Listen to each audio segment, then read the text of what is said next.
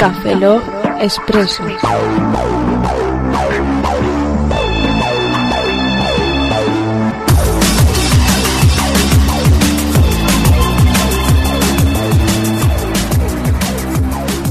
Bienvenidos a Café Lock Expreso 030, a un servidor, Roberto Pastor.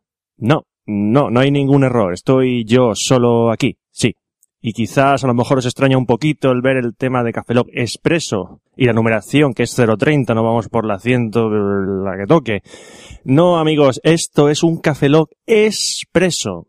Es muy posible que si lleváis poco tiempo escuchando Café Log, o quizás este es vuestro primer Café Log, mmm, suene un poco raro si decían que llevábamos tanto tiempo grabando. Bueno, yo lo explico rápidamente. Un Café Log Expreso es un for subformato de Café que iniciamos hace ya bastante tiempo y que teníamos un poquito mmm, aparcado. Básicamente estaba ahí a un lado, no molestaba, lo ignorábamos, él lo ignoraba a nosotros y todos amigos, nos lo invitamos a las fiestas y esas cosas. Eh, pero se me ocurrió a mí propuse que podíamos recuperarlo, pues para mmm, hacer cosas más personales, digamos. A ver, me explico. Un Café Log Expreso, mmm, según la idea en que nació, porque luego lo cambiamos, es un Café Log, pero hecho por uno de los tres miembros de Café Log, o Fran, o Oscar, o yo, Roberto Pastor. Eh, ¿Va a salir más gracioso de lo normal? Evidentemente no, porque sabemos que Café Lock es la unión de tres. Como dijo un oyente en el anterior Café Lock, somos, tenemos tres patas. Tres patas. Sí. Fran dice que es un trípode, perfectamente. Entonces, es muy posible que este Café Lock nos resulte tan gracioso como cualquier Café normal. Pero, a veces, a mí, personalmente, se me queda la espinita clavada de, querer contar cosas que no entra dentro de mi temática de Café que es el cine, y pues para desahogarme un poco, pues decido grabar un Café Lock Expreso. De hecho, este Café Lock Expreso va de manga y anime. Esa sección que tuve durante algunos episodios de Café Lock, en que, pues bueno, contaba animes que veía, mangas que leía, y claro, como sigo leyendo manga y anime, pues me he decidido a grabar este episodio expreso. Ah, Dios mío, anime, manga, casco de sección. Lo siento, amigos. Esto es lo que hay. Voy a hablar de manga y anime. Si no os gusta el manga y anime, pues no hace falta que escuchéis este podcast porque no voy a hablar de nada más. Y ahora pensará uno, ¿un podcast de una sola persona? Tiene que ser un coñazo. Amigos, eso es muy importante. Sí, porque los podcasts de una sola persona suelen ser bastante aburridos al escuchar una única voz. Es por eso, ah, es por eso que para este Café Lock Expreso 030, pues he decidido, así, de trampa, mm, venir acompañado de alguien. Oh, ¿será Oscar? Oh, ¿será Fran? No. No. No, no es ni Oscar ni Fran. De hecho, ni siquiera es un hombre, ni animal, ni cosa. Es... Mmm, mira, mira, vamos a poner una promito ahora mismo. Y a la vuelta de la promo os presento quién es mi invitada. Algún día Dentro de unos años, no solo seremos unos piratas descargadores compulsivos de películas, sino que además habremos contribuido a la destrucción del modelo radiofónico comercial actual. Únete a la causa. Escucha Esta peli ya la he visto. Esta peli ya la he visto.com. Y tras esta promo eh, empezamos el Café Log Expreso 030 en sí, pero claro, hemos dicho que tengo una he dicho que tengo una invitada y voy a presentarla, aunque no sé si debería presentarse ella misma porque yo creo que al oír su voz muchos lo vais a, la vais a reconocer. Así que por favor, ya, ya la habéis oído, ahí está. Eh, querida invitada, que no eres ni hombre, ni animal, ni cosa, di tu nombre. Españoles, no. Hola. Hostia, Franco, Soy mujer. Soy Adriana, Adriana Izquierdo. Sí. No, iz- izquierdo, Adriana Izquierdo, de hecho en el orden incorrecto. Lo has dicho en el, no, lo has dicho en el correcto, en el japonés. Primero el apellido y luego el nombre, porque esto es de manga y anime. Muy bien, yo soy Pastor Roberto. Por eso me siguen muchos curas en Twitter. Te tengo que, te tengo que llamar pastor durante todo el podcast. Puedes llamarme maestro, eh, Sensei. pa- eh, Padawan, ¿no? Que eres tú. Eh, Yoda, Chihuahua, da igual, llámame. Bueno, eh, Chan. si hay algún, si hay algún oyente u oyenta que no conozca a Adri, mal, muy mal, muy mal, a Adri hay que conocerla. Eh, ella es podcaster femenina. De hecho, ganó el premio Asociación Podcast a la mejor podcaster femenina en el 2011. Y está en un podcast, un podcast estos cutrecillos de serie de televisión que se llama O Televisión Podcast, Correcto. correcto. De donde, vas bien. de- donde habla de cosas que no tiene idea. Habla de serie de televisión, que ella de serie de televisión no tiene idea. Por No eso veo escriben, por, por eso escriben Vaya Tele, como firma, como firma invitada. Ya no, ahora soy columnista oficial. Ahora, es columni- ahora, eres la boyero, de, de Oye, no me insultes. la, la, la Carlos Boyero de, de Vaya Tele, muy bien. Y también eh, tiene otro podcast con un impresentable, se llama Ramón Rey. No pronuncies su nombre aquí. Bueno, eh, Rey Ramón. No, con- queda fatal. más, cono- más conocida como la putita de Terras Malik, que Y se llama, que se llama Esta peli ya la he visto. Exacto. ¿Me he dejado algo? No. No. Ya está bien, ¿no? Ya son Ah. suficientes cosas, digo yo. Y aparte, pues si la llaman para algún podcast, se tercia. Por ejemplo, yo la llamé para este podcast y dice, ¡ah, pues vale! Yo me apunto un bombardeo. Sí, pero hay que decir, tengo que confesar, voy a decir aquí, a empezar con confesiones, que dijo, ay, estoy nerviosa. Estoy nerviosa por grabar esto. Y digo yo, ¿por qué? Si, si hay confianza, si hemos tomado caña juntos. Y dice, no, es que es un café log. Ah, Y es que Café Log, eso sí que está a otro nivel. pero esto es un café log expreso, es más... Es el hacendado de café log o algo así. Dejémoslo, dejémoslo No sé si eso es malo o bueno con respecto a Café Log. Es barato. Es barato. Dejemos en que es barato porque tarda, dura menos. Bueno, dura menos, pero a veces tardamos una hora en grabarlo. Bueno, pues, y claro, mm, si Adri habla de cine y de, y de series, ¿por qué la invito a un podcast de manga y anime? Porque me gusta hablar de lo que no tengo ni idea. Muy bien. es como un político, pero reconociéndolo. Bueno, aquí tras esta parte, mola un montón porque en el guion he puesto presentación de Adri. ¿Quién eres? ¿Quién te envía? ¿Quién te envía?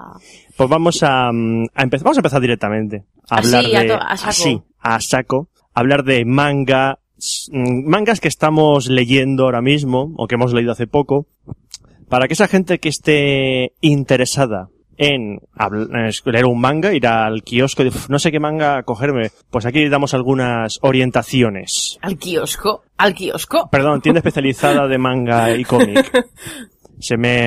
es que, oye, hubo un momento que vendían manga en kiosco. Sí, yo me acuerdo que De además hecho- de estas colecciones de septiembre que empiezan y costaban 3 De euros hecho. el primer número y era como, ¡oh, serie nueva, serie nueva! De hecho, de hecho, el kiosco que había en mi barrio trajo manga porno de importación ¡Ay, la señora! de Sailor Moon. ¿Manga Ma- po- así? Sí, sí. el- Yo eso no lo pero conocía. no, los trajo de importación de Japón, estaban en japonés. Eran to- los tomos japoneses de Sailor Moon pornos y estábamos todos ahí. ¿Esto qué es? ¿Esto qué es? Me ¿Esto encanta. qué es? Esta, es la, a- esta es la Bunny, esta es la del gato. Vas al kiosco a por el periódico y ves al viejo chocho comprando Sailor Moon en japonés porno. Es imagen para la posteridad. Porque el, el manga es un lenguaje universal, solo hace falta poner imágenes. Y si pones imágenes de tías desnudas, pues mejor. Pues sí. ¿Y, y por qué no empezar con, con el manga que, que yo creo que es un poco lo que todo el mundo piensa que es el manga? Sí, cuando hablan de manga, dice, ah, esos son los, son los cómics guarros japoneses. Eh, y dices, hombre, si has leído solo Gantz, pues puede que... ¿Qué dices? Sigan tiene muchísimo contenido, muchísima historia y drama. Vale, vale, pero, Y- pero, pues una pregunta, a ver si, a ver si me la contestas. ¿Qué es Gantz? Pues yo, de hecho, creo que he leído me- eh, menos que tú, así que creo que, vamos, es imposible contestar a esa pregunta, pero tetas es... Ah, bueno, lo que define a Gantz es el número de tetas, el número de cabezas explotadas y los números de ARF que dicen en un tomo. Porque traducir ese manga no es mucho trabajo. Perdón, los números de ARF y los números de mierda, mierda, mierda, mierda, joder, joder, joder, joder, mierda, mierda, joder, joder, puto cabrón, puto cabrón, puto cabrón. El- Yo si viene un extranjero y me dice, oye, enséñame los tacos los españoles, toma, Gantz. Y dice, ay, qué bien, si sois lo mismo que nosotros. Sí, bueno, eh, Gantz mm, es un manga que aquí en España lleva, una, lleva 33 tomos. Casi De hecho, de hecho, ha alcanzado la publicación japonesa. La publicación japonesa creo que, no sé si han publicado todavía el 34 allí. No lo sé, pero yo creo que va por ahí, sí, sí, está al, al- a la vez. Y de hecho ya están corriendo ahí los rumores de que se acaba. De hecho, tal como va la historia, poco le queda. Poco le tiene que quedar. Treinta y pico tomos ya está bien. Mm. Y eh, trata de dos, eh, un chaval Que, no, ah, ah, inciso, no vamos a decir nombres de personajes japoneses. Pues no. Porque si decimos em, Hiro Matsuke o Kei Kurono, os vais a olvidar de ellos, No tiene ningún sentido. ¿no? Es como si un japonés le dice, me llamo Rodrigo Fernández o Paco González. eh, ah, un saludo a Rodrigo Fernández, a Zordor, de, que está en Japón ahora mismo. Usa su nombre, así. Sí, tú di bla y ya está. Bla, bla, bla. Bla. Pues lo mismo, vamos a decir un chico, un chaval. Si hay algún personaje o autor que pensamos que os puede sonar, porque es bastante conocido dentro del manga pues lo mencionaremos. Mm, bueno, Gantz em, eh, trata de, está centrado en un chaval que es el típico estudiante que pasa de todo, ¿no? Él va a su bola, los, los compañeros se meten con él, y él pasa de todo. Él se pone sus auriculares, se coge sus revistas porno y, y es feliz. Y un día en, la parada de metro, dice, "Uf, mira, un borracho en las vías del metro y se ha caído. Habrá que sacarlo que viene el tren. Y está todo ¿Qué el mundo. dices? Lo primero que piensas es que le jodan Es- bueno, al sí. borracho este. Es un pensamiento universal en este manga, que le jodan. sí. Pues claro, nadie se hace, nadie baja a las vías a ayudar al borracho hasta que baja un un antiguo compañero de colegio de, de este chaval. Que, claro, este, como ve que no puede con el borracho, ve al su antiguo compañero y dice, ¡Hombre! Kei! Se llama Kei. Ayúdame aquí a, a coger al borracho a la vía del metro. O sea, como el que te dice, oye, déjame cinco duros, un euro para el autobús. No. Sí, igual. Y Casey, Casey se debate. y, eh, joder, las vías, el metro, mí qué me importa. Joder, ¿qué hago? Joder, arf, arf, mierda, mierda. Y al final baja. ¿Y qué pasa, Roberto? Pues que bajan, sacan al, al borracho, pero ¿qué pasa? Que viene el tren y se lleva a los dos por delante. Y se acabó el manga, ya está. Y dice, ¿34 fin. tomos de qué? O sea, nada más empezar el manga, nos cargamos a los protagonistas así. Pero claro, los atropella el tren y en ese momento aparecen en un apartamento, sin amueblar, donde solo hay una bola. Una bola tamaño sofá, una bola negra. Y hay otras personas ahí, que se quedan y dicen, oye, ¿no nos acaba de atropellar un tren? ¿Qué hacemos aquí? Y todos empiezan a hablar y dicen, no, si yo me, yo estaba en, me, me ha dado un infarto al corazón, yo estaba en un coche y he tenido un accidente, o sea, hay gente que está, que acaba de morir. Pero en vez de irse al cielo, se van a un apartamento. Y esa bola que está en el apartamento, de repente les da una misión. Sale un texto y le dice, tenéis que, habla, habla en- con falta de ortografía. Tenéis que matar a este, a este tío aquí. Y le pone una imagen de un alien un poco raro, un, se llama cebollense El cebollense es grande. y les da armas y tienen que ir a cazar ese alienígena. Y a partir de ahí empieza Gantz. Y Gantz es una orgía de sangre, pero descomunal. Una barbarie de vísceras, de lo que decía Adri, cabezas que explotan. Sí. Cuenta, cuenta Adri lo que me has contado fuera de micro, lo del metro. Ah, vale, bueno, sí. Eh, bueno, ya aquí en Madrid ya sabéis que nos movemos mucho en metro y a mí me gusta ir leyendo en el metro. Pero claro, hay ciertas cosas que no son muy... Uy, me llaman al teléfono. Ya. Uy, qué mal. Eh, Era Monkey Island, era Monkey Island. Sí, perdón. Em, ¿Qué estaba yo diciendo? Ah, sí, eso. Que, que hay ciertos mangas que no son para leer en el metro. Y yo he descubierto que, que Gantz es uno de ellos. Y estaba un día leyendo el tomo en el que, creo que es en el segundo así, en el que la chica que sale al principio de pelo corto con muchas tetas, bueno, todas tienen muchas tetas, eh, se va a vivir con el protagonista. Bueno, se queda en su casa un, un par de noches, tal. Y el chico le dice, venga, entra, dúchate en mi ducha. Y tenemos unas cuantas páginas de la chica duchándose, así enjabonándose, con el jabón que parece todo menos jabón. Y yo estaba tan feliz en el metro leyendo toda esa parte, de pie además, apoyada en una de las barras, y tenía a mi lado una señora que me echó una mirada Stewie, bueno, ojalá la pudiese hacer, pero claro, no tiene mucho sentido, de decir, pero ¿y, y esta salida? ¿Qué está leyendo? Y me estuvo mirando todo, pero fijamente, de eso que te miran a los ojos juzgándote, en plan, hasta que no me mires y no te puedo decir, a girar la cabeza en plan, anda, que no, me voy a quedar tranquila, y así. Y desde entonces siempre voy con calza en el metro, porque me divierte ver cómo la gente me juzga, y es como, os jodéis, os jodéis, gente que piensa en el manga como los de la RAE. Pues sí. Eh, bueno, aparte que decimos, bueno, que Man- eh, Gantz solo tiene vísceras, no. Gantz lo que pasa es que tiene un algo. Un... eh, Adrenalina. Una adrenalina. O sea, eh, tú estás leyendo un manga de Gantz y estás todo el rato... Estás como, como los diálogos, joder, joder, joder, ¿qué pasa? Joder, joder, joder, Dios mío, Dios mío, ¿y este, Además- ¿y este qué hace? Como tiene cero diálogo, eh, se lee rapidísimo y es todo como, es, es muy frenético, es todo acción, entonces es como, ay, ¿qué va a pasar? Ay, ¿qué va a pasar? Y va pasando las páginas, vas pasando las páginas, cuando te das cuenta se ha acabado el tomo. Y son tomos bastante gordos. Pero sí, sí, es adrenalina pura, a mí me encanta. No, eh, y sobre todo es un manga que mm, lleva, llevamos, lo que decía, llevamos 33 tomos y yo no sé qué coño pasa. Joder, pues ya está. Yo, yo, yo voy por el, eh, me terminé el primer arco, que son los 10 primeros tomos, y, y claro, cuando la gente me decía que todavía no está muy claro, es como, pero bueno, después de 30 tomos, ya, yo creo que Ah. es hora, ¿no? A ver, han ocurrido cosas, han descubierto cosillas, pero es un poco rollo los, que conforme pasa la acción, te enteras de algunas cositas, pero no hacen ni explicaciones ni nada, no hay ningún tipo de explicación. No, esto es porque no. Ya. Aparece mí- tal, explican un detallito y a continuar a matar bichos. A mí lo que me mola de Gantz es eso, que no tiene miedo, lo que tenga que pasar pasa, y si la gente tiene que morir, y ahí mueren los protagonistas, que da gusto. Y eso está bien porque siempre hay personajes nuevos y eso mola. Y, de- o sea, que se mantiene muy fresca, muy fresquísima. Mira, y otro manga que es muy fresco, pasando al siguiente, Sí, porque... y que al contrario de Gantz tiene mucho texto. Bueno, eso es una cosa que quería decir, es como, ¿cuándo se va a acabar este tomo? Mucho, mucho, mucho texto. De hecho, cuando Mar Bernabé, que es el que traduce este manga, que, que es, es conocido, es colega, y en Twitter lo sigo, siempre que dice, oh Dios mío, tengo que traducir un tomo de Bakuman. Por favor, Pobrecito. Bakuman. Eh, que él también traduce Gantz, ¿no? Todo él también esto. traduce, manga, pero traducir Gan lo traduce en dos patadas. Mierda, Claro, mierda, mierda, mierda, joder, una cosa joder. con la otra. Joder, joder, joder, mierda, mierda, mierda, mierda, mierda, mierda, y ya está. Pues Bakuman es un manga que es bastante opuesto a Gantz. Es, es de los, de los mismos creadores de Death Note, otro manga bastante, bastante famoso.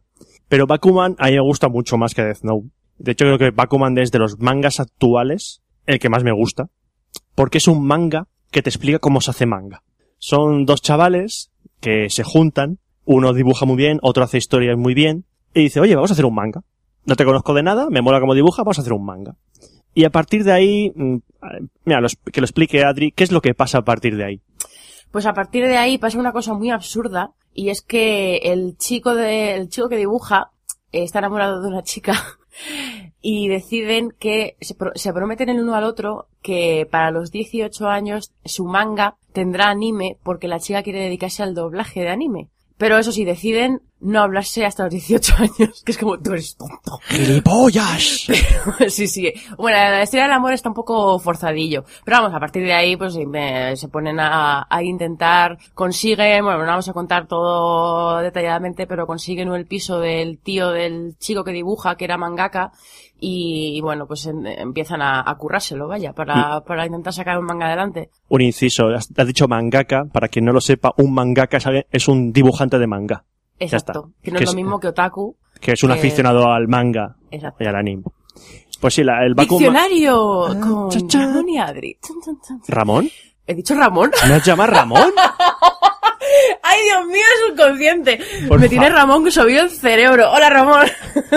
Por He dicho favor. Ramón. Ay, Me llama Ramón. Roberto. Ahora, te- ahora- ahora tendré que ver películas de Krzysztof Kieslowski. Sí. Tengo que ver la Y trilogía, escuchar la trilogía de rojo, blanco y azul. Tengo que verlas. y morrearte con los CDs de Atticus Ross. Ay, ay, ay. Dios. Bueno, Bueno, esto, Bakuman. Que, que nada, eso, pues se dedican a hacer el manga. Yo me he leído un tomo y medio. yo voy. Empecé hace poco con la existencia de Roberto. Y la verdad es que me ha gustado mucho. Por lo Pues- que dices tú de que te enseñan un poquillo cómo funciona todos los entresijos. Sí, es que es un manga basado en el diálogo. Porque todos son diálogos. No hay, mm, a ver, hay acción entre comillas. eh. Eh, la mayor acción que hay en Bakuman es que ellos van y venden su manga a, a la Shonen Jump, la revista Shonen Jump que existe realmente, que es la que publica este manga, en realidad. Es una, si no es la más, la más, la más importante, Sí, será una. ahí, ahí es ahí donde empezó, está Naruto, One Piece, donde empezó Dragon Ball, eh, Kochikame, es la, es la más, la más famosa. Pues ellos van a esa revista y claro, mm, explican cómo funciona el sistema de publicación de esta revista, el tema de los rankings, que si no consigues buenas posiciones te cancelan la serie. Por eso hay mangas que tienen tropecientos mil tomos y otros mangas que tienen poquitos tomos. Eh, Entonces, el, la acción entre comillas que hay es que, por ejemplo, dice, oh Dios mío, si no conseguís estar en tal posición, no os cancelamos la serie. O, "Mm, he creado un nuevo una nueva serie, ¿me la aceptará la revista o no? Y, y consigue darle un montón de tensión efectiva a estos momentos que te ves y el móvil no suena, oh Dios mío, ¿qué pasará? Y tú estás así, joder, ¿qué, qué va a pasar? Estás leyendo el manga y estás sufriendo con ellos. A mí es un manga que me encanta. Es, eso sí, es denso de leer, o sea, cada tomo te puede tirar perfectamente, si no lees muy deprisa, una hora para leerlo. Sí, sí, Perfecto. yo la verdad es que cuando empecé a leerlo dije, bueno, la verdad es que mm, está bien porque, oye, te dura mucho, no es como eh, esto, eh, que que cuando te coges uno nuevo ya te lo has acabado a los 20 minutos como muchísimo. Estoy exagerando porque, por si te paras en los dibujos, pero que se agradece un manga que, que te puedas tomar tu tiempo para leer también. Aparte de que el dibujo a mí de este, de este señor me gusta. Mm. Bueno, el que dibuje al eh, Death Note. Sí. Que a mí Death Note me gustó, pero tampoco me volvió loca como a todo el mundo.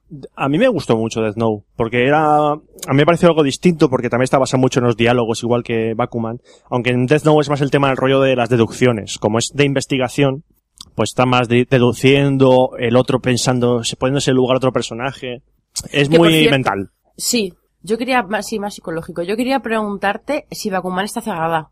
Bakuman ha acabado, en Japón. ¡Qué gusto da! Bakuman ha acabado con 20 tomos. Perfecto. Aquí, eh, acaban de publicar hace poco el 14. Pero sí, Bakuman está acabada del todo. Eso me gusta. Es que a mí la- las, los mangas que al final acaban extendiéndose y se pasan de los 30 y de los 40 ya me acabo cansando. Y los acabo dejando siempre. Porque, no. Mira, pues, y el siguiente manga que vamos a hablar no está acabado. También es de, creo que también es de la Shonen Jam. Se llama Toriko. ¡Ay, Toriko! Ja, chiste, venga, vale, venga, sí, tenía que hacer el chiste del Fari, venga. Eh, es un manga que se publicó en Japón en 2008, creo recordar, y ahora, en el Salón del Manga de este año, ha empezado a publicarse en España. Sacaron los dos primeros tomos seguidos, en un pack. Y yo dije, venga, es un shonen, tiene tiene que ser algo ligero de leer, vamos a cogerlo. Y. Roberto, Roberto. ¿Qué, qué, qué, qué? ¿Qué es un sonen? Shonen es un manga. Shonen significa eh, chico, muchacho, en japonés. Y es un género manga orientado hacia los chavales de adolescentes. Entonces suelen ser mangas de peleas, de fantasía. Vamos, Dragon Ball es un shonen. Naruto es un shonen. Luego hay otras categorías, eh, por ejemplo, shoujo, que es el manga para chicas, Jóvenes. jo- jovencitas, o el seinen, que ya es un manga más adulto. Por ejemplo, Gantz es un seinen, es un manga para adultos que pues, aguantan más la violencia, eh, las tetas, todo eso. Aunque a todo el mundo aguantamos tetas. Hasta yo. Mira, Como mira, mira, otro título de capítulo que hay una, una tía tetona en la portada. mira qué bien. bueno, pues Toriko es un, los sonen, y Toriko es un ejemplo de ello, suelen ser eh, lecturas muy ligeritas. De hecho, en el momento que un shonen le meten algo mm, sesudo, eh, ya se le considera algo excepcional. No quiero decir que, por ejemplo, algo sesudo, mm, todo el tema de Naruto, todo el tema del trasfondo de los ninjas, lo del chakra, las habilidades, las estrategias de ninjas, eh, ese, ese estilo. Toriko, por lo que llevo leído, que solo llevo dos tomos, no es así tan sesudo. Es un manga en el que estamos en el mundo gourmet, la era gourmet. De hecho, en este mundo todo es no sé qué gourmet. Está el tren gourmet, el edificio gourmet. Y sí, va de, las manos. va de comida, va de comida. En donde es un mundo ficticio en el que hay unos cazadores que se dedican a buscar em, animales o alimentos que están este- em, exageradamente deliciosos. Vale, pero a lo mejor son animales que no existen. Por ejemplo, en el primer tomo tienen que, cazar el cocodrilo absoluto, que es un cocodrilo del tamaño de un edificio. Y Toriko es uno de estos cazadores. De hecho, es uno de los cuatro reyes cazadores. El tío es la leche. El tío es, el tío es un Son Goku, pero en chulo. El tío dice, yo soy fuerte y me lo creo y es verdad que soy fuerte y te puedo cortar en la cabeza con mi mano. De hecho, tiene un te- una técnica que se llama cuchillo y tenedor, que con una mano corta y con la otra clava. Y es un, bueno, y a partir de, pues, en lo, lo que llevo leído, está él, pues le mandan trabajos de cazar eh, ciertos animales o conseguir frutas legendarias.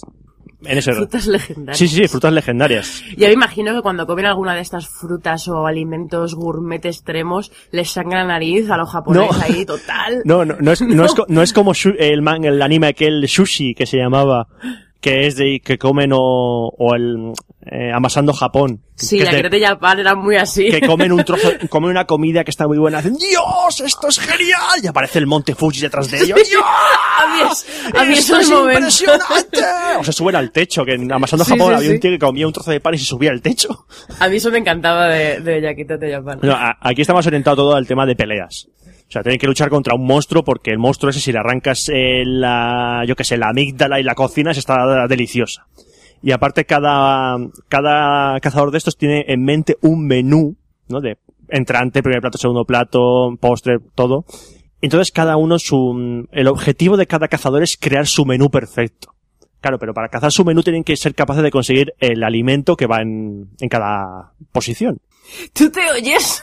Sí, sí, ah, eh, sí, sí, es que es, es tan, es tan, tan absurdo que dices, esto es tan absurdo, pero luego te estás leyendo y es muy entretenido el manga, la verdad. Y dices, oye, pues, es entretenido esto. No es nada sesudo, eh, es muy absurdo. De hecho, lo, que más me gusta a mí de Torico son los animales, entre comillas, que salen, que hace una mezcla de animales. El dibujante tiene una, una, una imaginación desbordante para, para crear animales eh, que dan miedo y que son originales. Es como una especie de, como de Pokémon asesinos y gigantescos. Normalmente lo que hace es que coge dos animales, o dos, un animal y un ser mitológico, y los junta. Por ejemplo, en un tomo salen los gorila trolls. que son gorilas gigantescos que parecen trolls. Y va ahí como los Pokémon. Troll, troll, troll, troll, troll, troll, ¿O no? No, la broma. Es... ah, gorila troll, te elijo a ti. Esas cosas.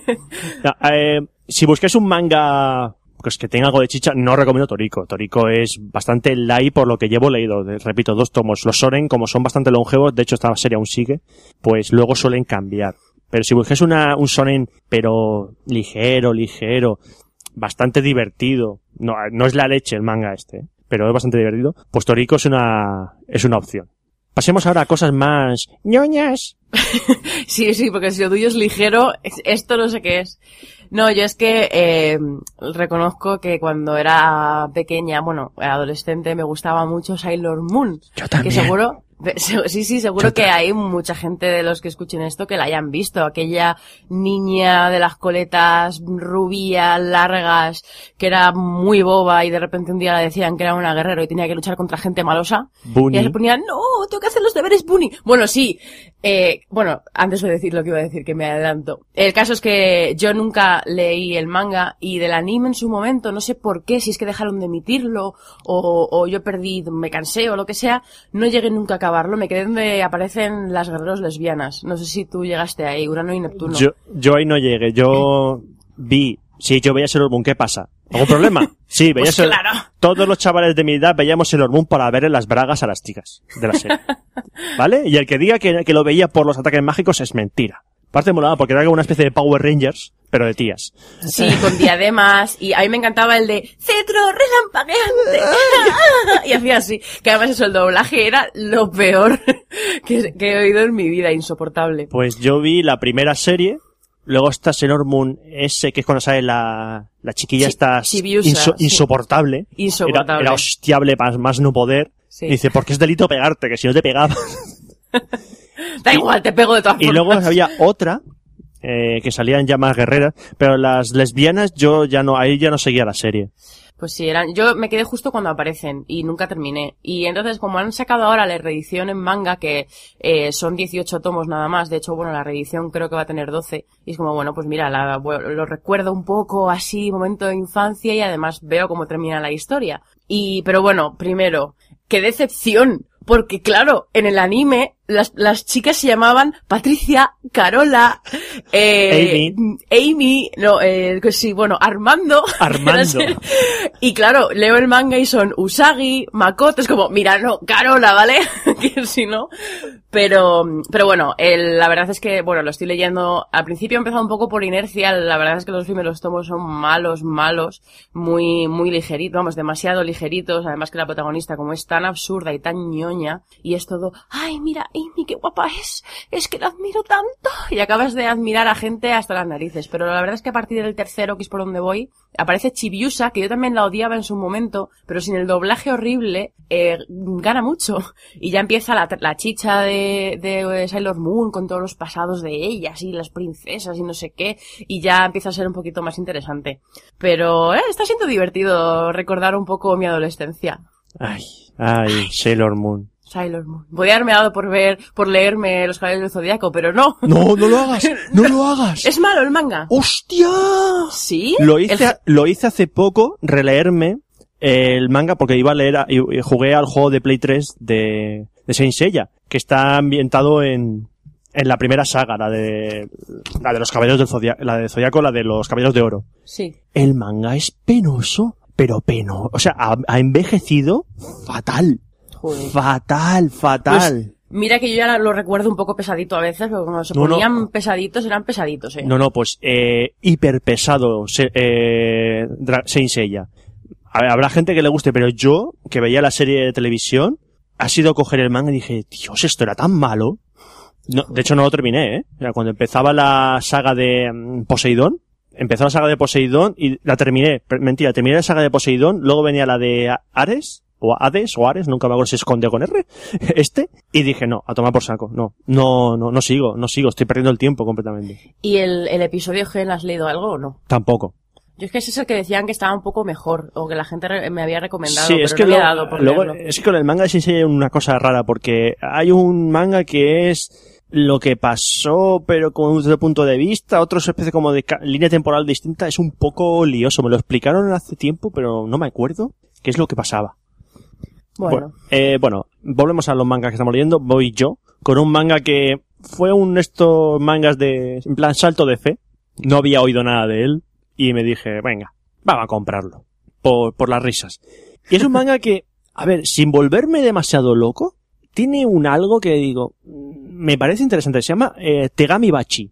¿Vale? Es un shonen también de fantasía que está ambientado en un, un mundo prácticamente desértico. Parece un erial de estos que donde no hay vida, donde hay distintos pueblos.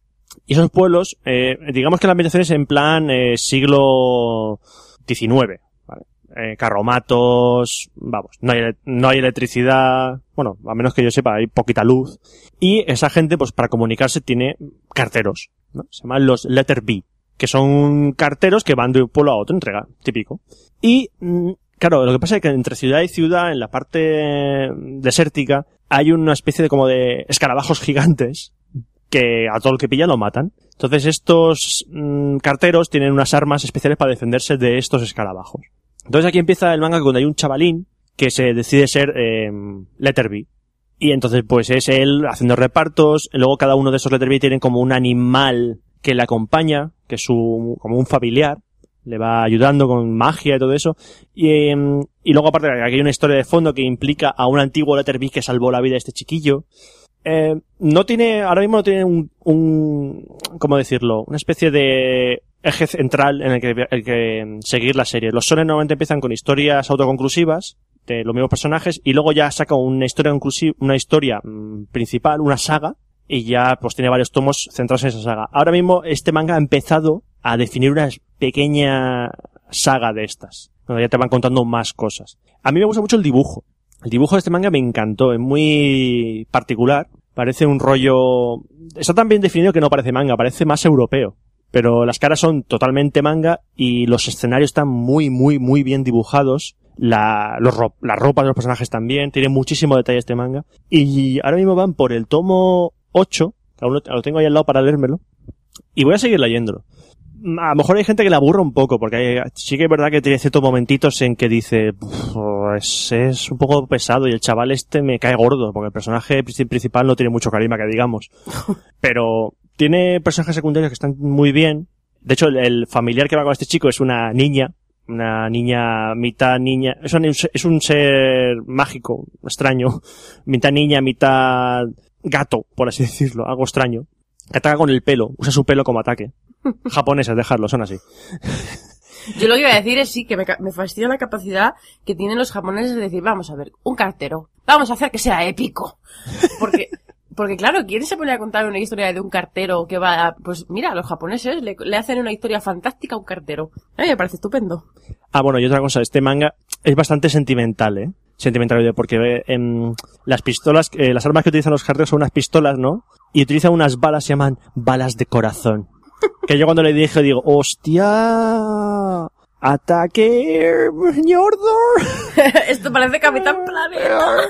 Y dice, bala de corazón. Además, cuando atacan dicen, bala de corazón en la recámara. Gritan así. Y luego tira un pedazo de rayo, el pistolón.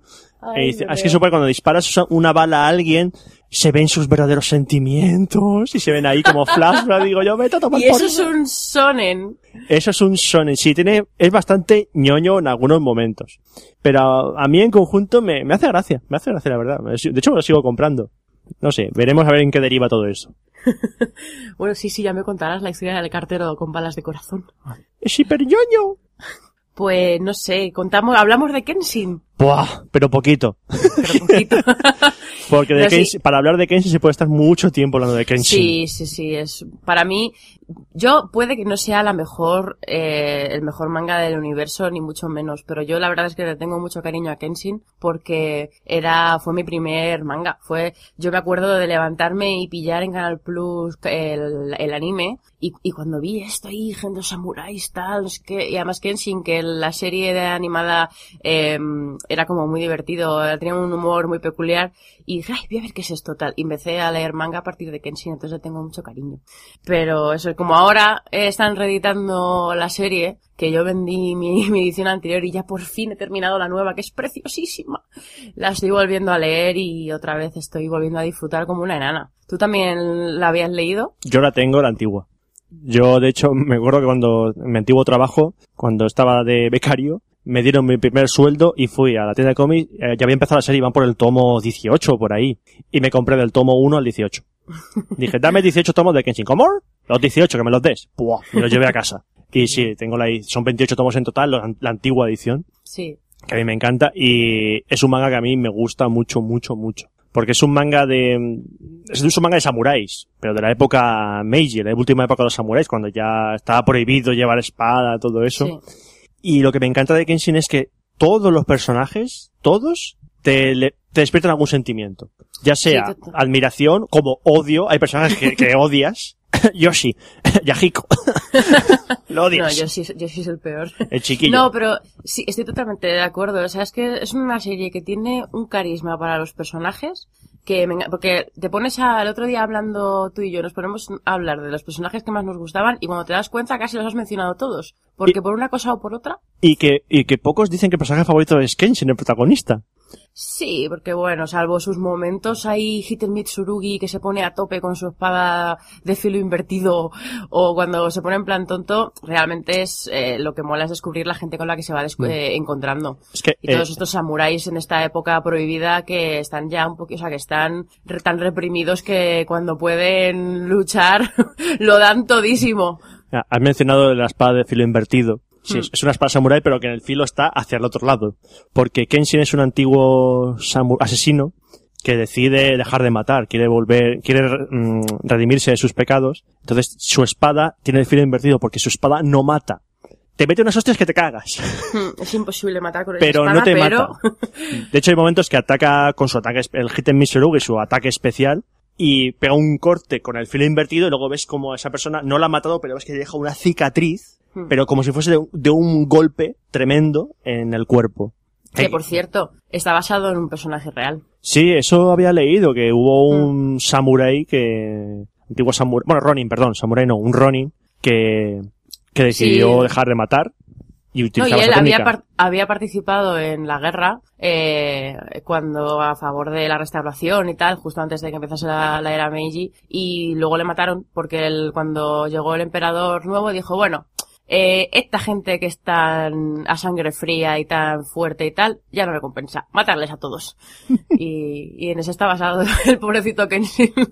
Bueno, decir también que tiene, estaba la serie de, de televisión que hicieron en Canal Plus, que en cierto momento la serie de televisión empieza a meter cosas inventadas y el manga sigue por otro camino. Hmm. Empieza una saga que es muy buena, que es la de Nishi. Porque la historia, eh, la historia sigue, la historia de Kenshin es una historia, bla, bla, bla, bla. llega un momento que hacen un flashback de Kenshin, de personaje Kenshin, que el flashback es magistral. O sea, la- sí, los ovas del flashback, o sea, te, sí. o sea, te explican por qué Kenshin es así. Y ni siquiera hace falta, yo es un man- es unos ovas que recomiendo aunque no hayas visto la serie, porque realmente es todo el pasado, entonces no pasa nada. Y es, además el dibujo, es, es alucinante, esos cuatro episodios. Mm, famosos ovas de Kenshin. Yo lo vi, yo lo vi en el Salón del Manga de, de Barcelona hace tiempo. Y luego ahí apar- aparte empieza una saga que tiene relación con el pasado. Por eso te ponen primero el pasado y luego te ponen la saga con un, un personaje que es genial, que es Anishi, Ese es el, que es un malo genial y ahí pues empieza su mm, su historia, su, su historia, su venganza hacia Kenshin por algo que ocurre en el pasado. Bueno, hasta aquí Kenshin. Dejemos Kenshin porque si no podemos Sí, sí, enrollar mucho, mucho, mucho, mucho, mucho.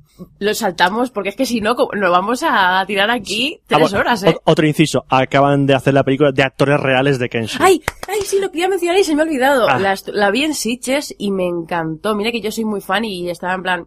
te- tenía mis dudas, pero es muy buena como película, muy buena como adaptación. Es súper entretenida, eh, todos los personajes tienen mucho carisma, las, las, todos los duelos samuráis son alucinantes. La verdad es que mucha gente que no, no había leído el manga, claro, ni había visto la serie, también salió encantada, o sea que yo lo recomiendo. A mí me encantó, me chifló. Pues yo la quiero ver porque le tenía mucho miedo de ver cómo lo habían hecho. Vi el trailer, no me entusiasmó, pero sí lo, solo leo cosas buenas sobre esa película. Sí, sí. Entonces le daremos una, una oportunidad.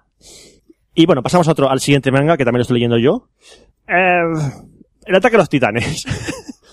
Un manga que antes de ser publicado leí en webs, que había leído ah, en la versión japonesa, que estaba genial, que era de lo mejor que se estaba publicando, impresionante. Digo, pues esto hay que leérselo. De hecho, lo ha traído eh, Norma con un cofre. Está publicando sus cofres famosos que ponen el compra el primer tomo y te regala un cofre para tener mm, 10, 9 o 10 tomos. A partir de ahí, fastidiate porque los demás van a tener sueltos por ahí. Pero, pero es un manga que me llamaba la atención porque es un, está ambientado en un futuro distópico en el que la humanidad está casi extinguida porque han aparecido los titanes. Los titanes son como personas pero más, pero más grandes, gigantes. Y son monstruos en realidad. Entonces la humanidad se ha tenido que ver recluida en ciudades rodeadas de muros inmensos para, para sobrevivir, ¿no? Para escapar de los, de los titanes. Y pues todo es tranquilidad, relativa tranquilidad, hasta que un día aparece un titán tan inmenso que destroza el muro de una de estas ciudades. Y entonces entran los titanes y hay una masacre enorme de, de humanos. Y aquí en este mundo hay un chaval que se incorpora a, al ejército que protege a los humanos de los titanes, que hay distintos tipos de unidades, por así decirlo. Eh, entonces es novato, él y sus amigos. Entonces justo cuando son novatos empieza todo este follón inmenso en el que los titanes están atacando a, los humanos. Aviso, el dibujo de ataque a los titanes es horrible, pero horrible, horrible, horrible, horrible. Yo solo me he ido el primer tomo, ahora hace poco publiqué el segundo. Y el primer tomo cumple la función de querer, de animarte a seguir leyendo, porque pone bastante acción y, y pone situaciones bastante extremas. Tiene un poco toque Gantz, ¿eh? Aviso. Por cómo trata el tema de los personajes, que este personaje te gusta, muerto. Muy- bien. Eh, es un manga, en ese aspecto es un seinen, evidentemente es muy sangriento. Es un manga seinen bastante interesante, pero el dibujo es muy, muy malo. Y no es un dibujo antiguo, es un dibujo de ahora, pasa que el tío No sabe. es que hay momentos que dices, ¿cómo me dibujas esto? En serio, ¿por qué me dibujas esta persona deforme directamente? Ese es un chaval normal y corriente. O sea, no, aprende a dibujar, aprende a dibujar. Pero si os gustan los mangas sang- sangrientos, no es tan sangriento como Gantz, ¿eh? pero tiene bastante chicha, gore. Eh, podéis echarle un vistazo, pero ir con la idea. Yo mm, me repito y me voy a repetir, el dibujo es muy malo. Parece de un aficionado, totalmente, ¿eh? ¿Pero es porque es simple o porque simplemente es malo? No, es que está malo, es que es, es que no está definido, es que está en plan... ¿Tú has visto típicos chavales aficionados del manga que ponen en DeviantArt sus dibujos manga? Sí, sí. Es que hay dibujos así. Es que hay dibujos que dices, pero, pero, ¿esto qué es? Pero tío, tú eres profesional, dibuja otras cosas. No sé. Ah, a lo mejor está en plan, "Ah, este lo hago un poquito así a la hora de comer. No, yo espero, yo espero que haga como todos los dibujantes manga, que cuando empiezan un manga, luego ves como su dibujo va cambiando. Ejemplo, coger un manga de Naruto, el primer tomo de Naruto, y coger el último. El dibujo no se parece en nada. Nada, nada, Ay, nada. Naruto, la abandoné hace tanto. Está acabando, ¿eh? Está acabando Naruto. Qué pereza. Está, está acabándose. Bueno, eh, y ahora Adri, tú tienes otro manga que yo no estoy leyendo y tú sí, y a mí me llama la atención este manga desde hace tiempo. Pues a ver, eh, si precisamente alguien no tiene problemas con el dibujo, son las Clamp, que son... Dibujan siempre igual. Dibujan siempre igual, pero a mí me gustan mucho sus, sus dibujos y sus diseños. Bueno, troll. Eh, esto, que las Clamp son un grupo de mangakas que son, son cuatro chicas. Bueno, realmente son cinco, pero una de ellas solo cocina. Chicas Y, no, mm, mujeres ya. Bueno, mujeres, vale. Mujeres ya hechas y derechas. Que, bueno, pues forman un grupo que algunas dibujan, otras eh, elaboran las historias, tal, y tienen ya bastantes mangas, son bastante conocidas en el mundillo este de, del, del manga anime. Algunas, por ejemplo, de sus obras son, bueno, Sakura es muy conocida, aunque no es la mejor. X, que es, yo creo, de las que he leído suyas, la, la que más me ha gustado. Y bueno, pues eh, hace tiempo ya, hace pues por lo menos 10 años, empezaron a publicar una, un manga que se llama Subasa Reservoir Chronicle, que, mm, que empezaron a publicar junto con XX Holic, que, que son dos mangas que son juegan con un mundo de crossovers entre su propio mun- u- eh, universo de mangas publicados. Entonces como el, el crossover definitivo, sobre todo Subasa, que es la que voy a hablar. Y, y bueno, eh, básicamente es esto. Bueno, el, el arranque de la serie es que Sakura, que es la protagonista de Sakura Cazadora de Cartas, eh, que es la princesa del mundo de Clau y no sé qué, pues un día le pasa una cosa y, y pierde todos sus recuerdos. Y los recuerdos se, se esparcen en forma de plumas por infinitos universos paralelos. ñoño. ¿Por qué ñoño? He mencionado universos paralelos. Eso es antiñoño. Plumas. Plumas. Bueno, bueno, ya estamos. Y, y bueno, el caso que su eh, Saoran, bueno, aquí se llama Xiaoling Lang, pero es el, bueno, sí, es el chico que también salía en Sakura. Eh, pues nada, ni corto ni perezoso, coge y, y se va, pues bueno, se embarca en la aventura de viajar por ahí entre los uni- universos paralelos para recuperar las plumas de, la, de los recuerdos de Sakura. Y nada, básicamente es eso, la, la- es un manga que tiene 28 tomos, creo, sí, 28, y la mitad más o menos está centrado en él yendo en todos, a todos estos mundos paralelos y sobre todo está muy centrado en el, en el mundo meta de las Clamp y cómo se va encontrando con personajes de todos sus libros y cómo estos personajes se enfrentan a diferentes mm, tareas y tal. Y luego lo que mola, yo lo dejé en su momento, porque era un manga que se, de esto típico que alcanza eh, España Japón y pasan seis meses entre tomo y tomo, y era bastante desesperante porque mm, eh, llegaba el momento de leer y yo no me acordaba de lo que había pasado en el tomo anterior.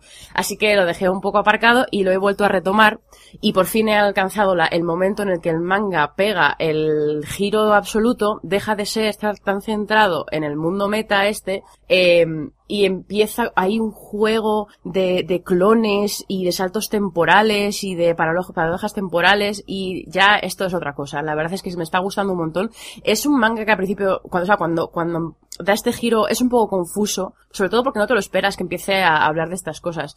Pero si para el que le guste el tema de estas paradojas temporales, sobre todo para los fans de Clamp, obviamente este, con tanto crossover encima, tantos personajes, eh, el mismo personaje en diferentes mundos, o sea, es, como el, el sumo, el clímax de cualquier fan de, de las Clamp. Y no sé, yo, a mí me está gustando un montón al retomarlo y sobre todo también que eso me gusta mucho el dibujo de ellas. Lo reconozco que en ese sentido lo disfruto un montón. Pero vamos, tú dices que son todos iguales, eh, abrí un tomo de RGBeda y ves eh, Tsubasa y no es lo mismo, eh. Han mejorado mucho desde entonces. Hombre, teniendo en cuenta que RGB era de los de los 90, pues espero que hayan evolucionado un poquito. Desde RGB a ahora. Sí, sí, han evolucionado, han evolucionado. Pero tienes que tienen distintos estilos de, de dibujo, porque por ejemplo, no sé si tú has leído Clover, que es un manga muy No. cortito. Pues son cuatro tomos nada más, muy finitos. Eh, este es muy rollo emo, porque es muy, ay, la vida, qué dura es, ay, qué sola estoy. Pero tiene, pero no, sí, sí, es muy, es muy ese rollo. Me pesa la compresa. Qué. Eh, pero bueno, eso, que a mí sí me gusta mucho el dibujo porque es como más adulto, mucho más, casi medio bocetil, bo- bocetil, que me invento? Bueno, Bocetil. Defínenos bocetil, Adri. ¿Qué es Eh, bocetil? dibujo que parece un boceto, pero no lo es. Ajá, ajá. Muy bien, interesante. Eh, pues eso, da igual, Clover, no, o sea, Clover no, Subasa Reservoir Chronicle, yo lo recomiendo. Anímate, Roberto, que te va a gustar. Pues podrían poner, si se ponen todos traje y se llaman como colores, podría ser Subasa Reservoir Dogs. Es, llevabas los 10 minutos que estoy hablando deseando decir eso. Sí. Ay, que Ya me está. hasta la tos ya. Ahí, ahí. Tómate algo bocetil, anda.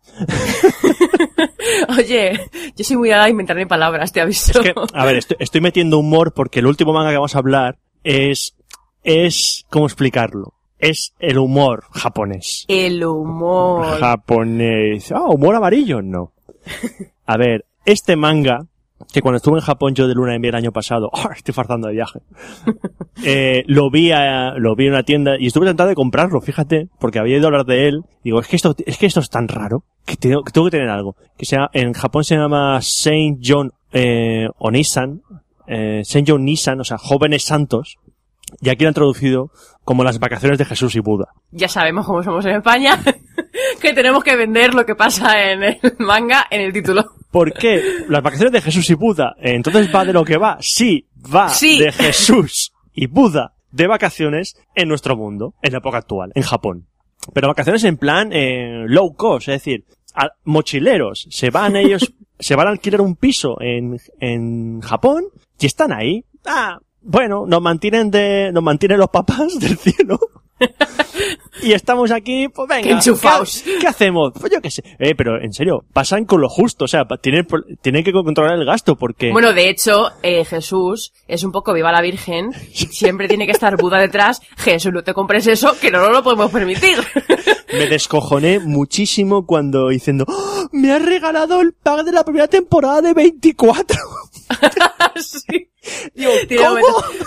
Yo soy muy fan de Buda, porque a Buda eh, siempre, cualquier cosa que hace, le parece que quiere llegar al nirvana. Y a lo mejor está echándose la siesta, que así es como empieza el manga, de hecho, está echándose la siesta y de repente aparecen pajaritos y le despiertan, y para que no quitar que estoy echando la siesta, que no quiero llegar al nirvana.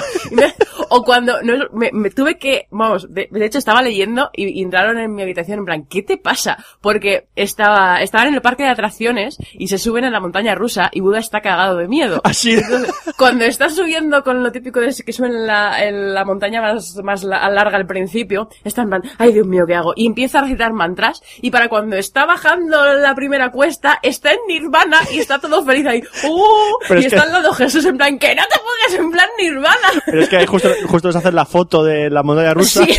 y te ves a, a Jesucristo y Buda, la típica cara de, de estatua de Buda con la mano Con levantada la mano levantada, sí, sí, sí. en pleno qué nirvana. Esto es cojonante. Yo me reí mucho Sí. en, el primer, en el primer tomo al principio cuando sale a Jesucristo que llega y dice, Buda, no te creo, me ha vuelto a pasar otra vez. Dice, ¿qué te ha pasado? Me han vuelto a confundir con él. ¿Sí? Sí, sí, sí. Y se ve un flashback y dice, de unas chicas que ven a Jesucristo, que a Jesucristo lleva la corona de espinas, ¿eh? Todo el rato. Y dice, oye, es él, ¿verdad? Sí, sí, es él, ¿verdad? ¿Verdad? Sí, sí, es él, es él. Es Johnny Depp. Sí, sí, es muy bueno. Hay un Eh, momento en el que se van de visita a Hokkaido o algo, bueno, se van de, de, de donde, es- de la, creo que es Tokio, donde están, no sé dónde están ahora mismo. no, no, me, no la ciudad, pero no, No. Eh, creo que es Tokio porque hay un, capi- un, to- un tomo que se van a Quijabara. Que para, Vale. que para Jesucristo es peregrinaje puro porque es un friki. Sí, sí, bueno, pues el caso es que se van de viaje y a la vuelta tienen un problema con los trenes tal y al final Jesús acaba metido en el, vamos, se vuelve normal y Buda se queda perdido. Y han cerrado el metro, no puede volver a casa y resulta que yo no lo sabía, que esto está bien, eh, que hay unas tiendas en Japón de manga Sí. que están abiertas 24 horas Sí. y que bueno, que si te quedas tirado, pues mira, te puedes meter en una tienda de estas y leer un rato. Y es que cuando giro la página y veo a Buda leyendo Buda de Osamu Tezuka, llorando como un niño, en plan, ¡ay, es que Osamu es un genio! es que, Dice, lo, lo ha clavado todo. sí, es que lo clava. es que es igual. Yo, bueno, a ver, hay que decir que Buda, como, bueno, como bien con los gags que estamos diciendo, es un, es un humor bastante blanco, pero yo creo que ahí está realmente Sí. eh, lo bueno que tiene, que ya de por sí es muy complicado, o sea, es bastante valiente hacer un manga de, Je- de Jesús y Buda como para ponerte a hacer bromas para ofender. Y él coge, pues, ciertas cosas de sus religiones o, o convencionalismos que tienen los personajes para reírse un poco de ellos en plan ligero. No se van a poner aquí en plan a meterse, o sea, es que no, y menos en Japón. A mí, a mí, me, a mí me encanta, es que, eso que dices tú, que cogen toda la, la mitología de Jesucristo y de Buda Sí. y la meten en el manga, la meten en el manga de una manera genial. Hay un momento que, claro, a Jesucristo lo protegen los arcángeles. Entonces están de, en un baño, en baños termales. Claro, los arcángeles, como están cansados de trabajar, dice, oye, mm, Jesucristo necesita nuestra ayuda, eh, vamos a protegerle, vamos a protegerle. Y se acoplan con ellos a- en un baño, en los baños termales esto. Entonces te ves a, a los arcángeles, a Miguel, a Rafael, en un karaoke cantando. o sea, está, están diciendo, what the fuck? Pero es genial Sí, sí. cómo, cómo consigue meter toda la, la mitología de Jesucristo y de Buda en el manga para hacer bromas que son muy efectivas. Y, y en parte es que eso, que es muy, es muy blanco. Es- lo fácil es hacer chistes ofensivos a la religión. Sí. Es muy fácil hacer chistes ofensivos. Aquí es que no se puede, nadie que sea devoto se puede ofender con este humor. Es, es Mm. muy blanco. No, eh, no deja en mal lugar a Jesucristo ni a Buda. Pero, pero te ríes mucho por cómo, por cómo ah, pone en situación a los dos en, en la época actual y cómo los pone. Sí, porque además tienen los dos una personalidad muy clara y, y casi ya cuando plantean ciertos gas ya te- ya, te- ya sabes cómo, cómo- qué va a hacer Jesús, porque ya ya sabes lo que, cuando se bajan a la pisti del barrio. Es que claro dices Jesús y Buda se bajan a la pisti del barrio y Jesús no sabe nadar y se pone los los manguitos Se pone- y llega y se pone ahí y en plan y, y se pone a intentar nadar tal y está Buda venga que lo consigues que lo consigues y cuando te das cuenta está Jesús en el fondo de la piscina con las aguas abiertas. O decía, dice, a ver si me, dice, a ver, a ver si me concentro que no quiero caminar sobre el agua. Como que no quiero caminar sobre el agua.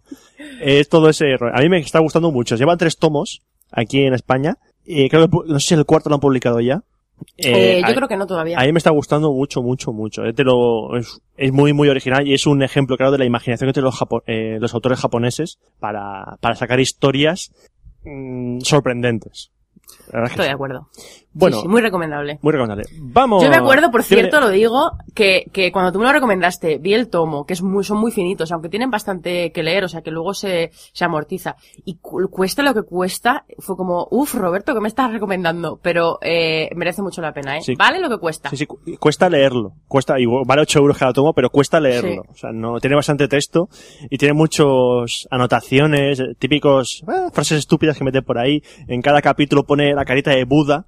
Buda, le gusta hacer tal cosa. Jesucristo, le, Sí. gu- le gusta hacer tal cosa. Para Buda, por cierto, que va siempre, o sea, Jesús va con, como has dicho tú, con la esta de espinas, y Buda va con su pelo este, eh, rizado, que es de metal, o como lo quieras decir, que, que hay un momento que van a comprar unas pelucas para un carnaval y le intentan quitar el pelo como si fuese una peluca y está Buda, pero ¿qué haces? en fin. Bueno, sí, pasemos, que es que nos ponemos a hablar de Jesús y Buda y Sí. vamos. Vamos a, a meter aquí una, un indicativo o algo, ya meteremos algo.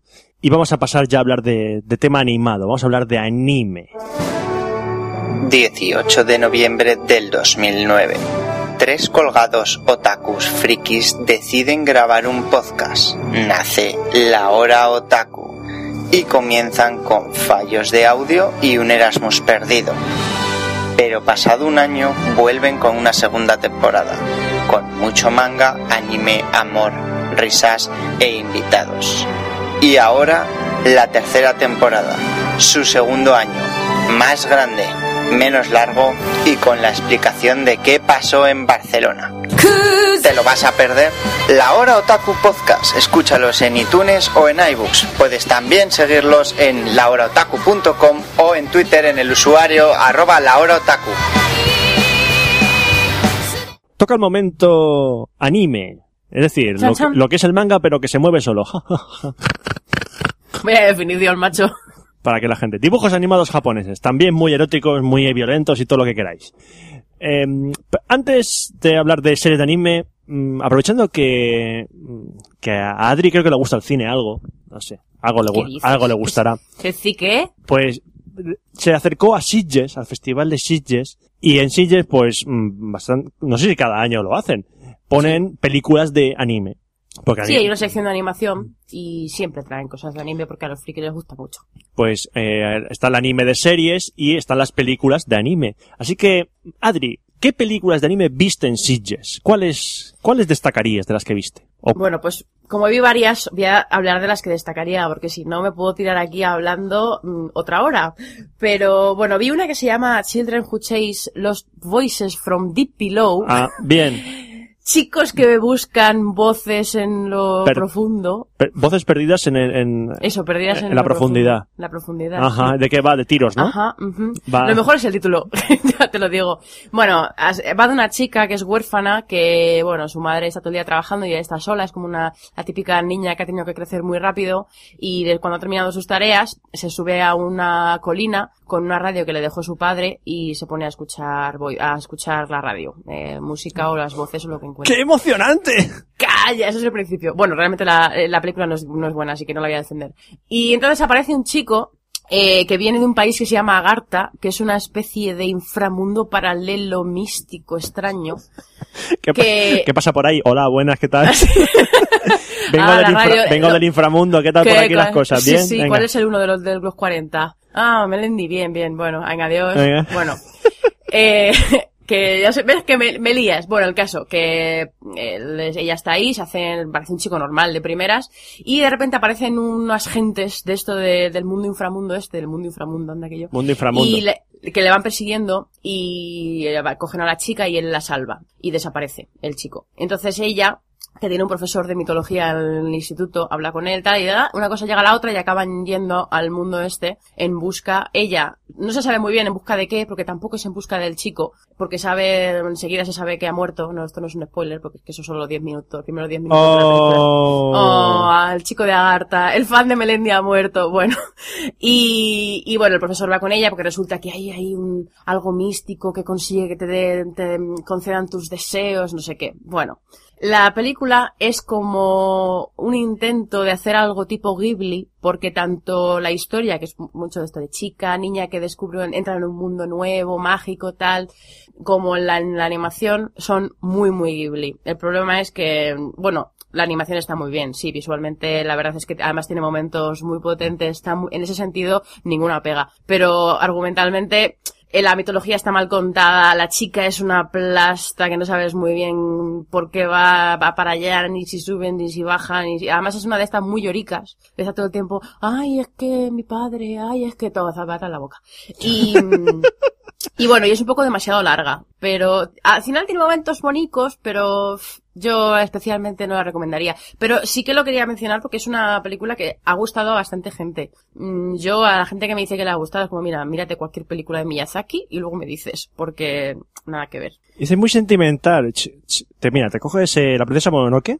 Sentimentalísima. Así, así, eh, luego Totoro, ¿vale? Y hablamos luego, ¿vale? Totoro. Bueno, y Ch- Chihiro, a mí por ejemplo me gustan, es una, es una muy olvidada, pero Náusica, encanta. Nausicaa es muy Nausicaa te recomiendo el manga. Sí, Nunca me lo había planteado. Aparte, dentro de poco, aquí meto el inciso, van a publicar otra vez Nausicaa. Van a republicar Nausicaa en otro formato. Ah, bueno. Yo tengo el formato, el primero que tra- trajeron aquí, que son seis libracos, o sea, no tomos, libracos. Pero entonces, o sea, ¿el manga es adaptado del anime o el- la Eh, película de no, Miyazaki según tengo, está inspirada? Según tengo entendido, hicieron a la par. Ah, O sea, el, el manga se hizo a la par que la película. Y el manga es más largo, ¿eh? Ah, bueno, no tenía ni idea. Claro, es a mí esos mangas que aparecen a partir de animes no suelo, no me No. suele gustar. No suele ser lo común, lo común es al revés. No. Claro, es por eso, por eso que siendo así suele ser muy, vamos a hacer el manga para sacar más pasta de un anime que ha tenido éxito. Y suele ser exactamente lo mismo. Pero bueno, que nos liamos. Pasando a la siguiente peli, que además es de un eh, manga que tú sí que has leído, Oh, que yo sí. lo sé, que es Berserk. Que yo no he leído, he leído un par de tomos hace mucho tiempo, pero vamos, no he leído, no, no se puede considerar que he leído el manga. Pues es la primera parte de una trilogía que se llama The Golden Age, la Edad Dorada. Y esta es la primera parte que se llama El Huevo del Rey, más o menos. Muy bien. Y Toquémosle el Eh, huevo al rey. y adapta un arco muy concreto de Berserk, de, pues del el primero, no sé cuántos tomos dura, que creo que son siete, ocho, menos, eso Va, va por ahí, son bastantes tomos. Y bueno, la- el caso es que van a hacer tres películas con la intención de ir adaptando poco a poco todo el manga, porque claro, su manga todavía está abierto, y yo a mí me parece buena decisión eh, de no intentar abarcar demasiado, porque si no luego se lo tienen que inventar y eso nunca es buena idea. Y bueno, Berserk cuenta la historia, la primera película te presenta un poco al personaje, que es este tipo mm, tocenco con una espada más grande, bueno, con una un espadón de estos increíbles, que bueno, sí que se lo puedes contar mejor tú de qué va Berserk. Bueno, Berserk es- empieza el manga, yo la película esta todavía no la he visto, en que este hombre, hombretón, Gatsu se llama, tiene un, em, tiene un espadón tremendo y parece como un tío errante, va por el mundo sobreviviendo, porque tiene una marca que lo que hace es que atrae demonios. Spoiler. Es el primer tomo. Es el ya, primer pero en la tomo. película eso no, lo dice. Claro, es que la- el manga empieza con su historia en la actualidad, luego mete eh, flashback, que es lo de esas películas, y luego vuelve a, a la época actual. Eh, bueno, lo que pasa en esta película es que él eh, nace de una manera, no sé si en la película nata igual que el manga, nace de una manera un poco bestial, no sé si sale la, la escena de él de bebé, No, No sale. no. Bueno, lo- No, yo creo que esto se centra todo en su relación con el, Vale. con el tipo este el pelo blanco, que no me acuerdo cómo se llama. Griffith, Griffith. Griffith, eso. Y cómo eh, su relación con él le afecta Bueno, en pues, todo lo que pasa en el resto del manga. pues lo voy a contar. Es un detalle, es un poco bestia, pero es un detalle. En el manga sale él cuando es niño y todo. Él nace de una mujer ahorcada. Joder, macho. O sea, de hecho es que lo- a él lo encuentran porque un grupo de mercenarios pasa por al lado de un árbol donde hay gente ahorcada y ves como hay una mujer ahorcada que ha soltado al bebé y el bebé está vivo. Ese, Estoy... ese bebé es Gatsu. Eso es en el manga, para que os hagáis una idea. Joder, no me acordaba yo de eso. Vale, pues a partir de ahí pues él se junta con los mercenarios y se convierte en un mercenario más. Y luego ya ocurre lo de que lo que ocurre en esas películas. Sí, pues eso, él, él, eh, lo que has dicho tú, que va por ahí vagando a su bola y de repente se encuentra con un grupo de mercenarios que, cuyo líder es el Griffith este, que es un chico así como muy sentimental, muy filosófico. tal.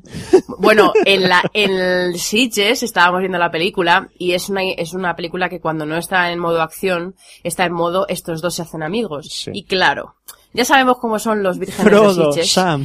Sí, es un poco ese palo. Se tiraron toda la película riéndose con las frasecitas que decían que la verdad es que era como chicos de Japón, eh, tienen demasiado doble sentido. Pero a ver, llega un punto es como, mira, mm, no voy a decir, esto es explícito.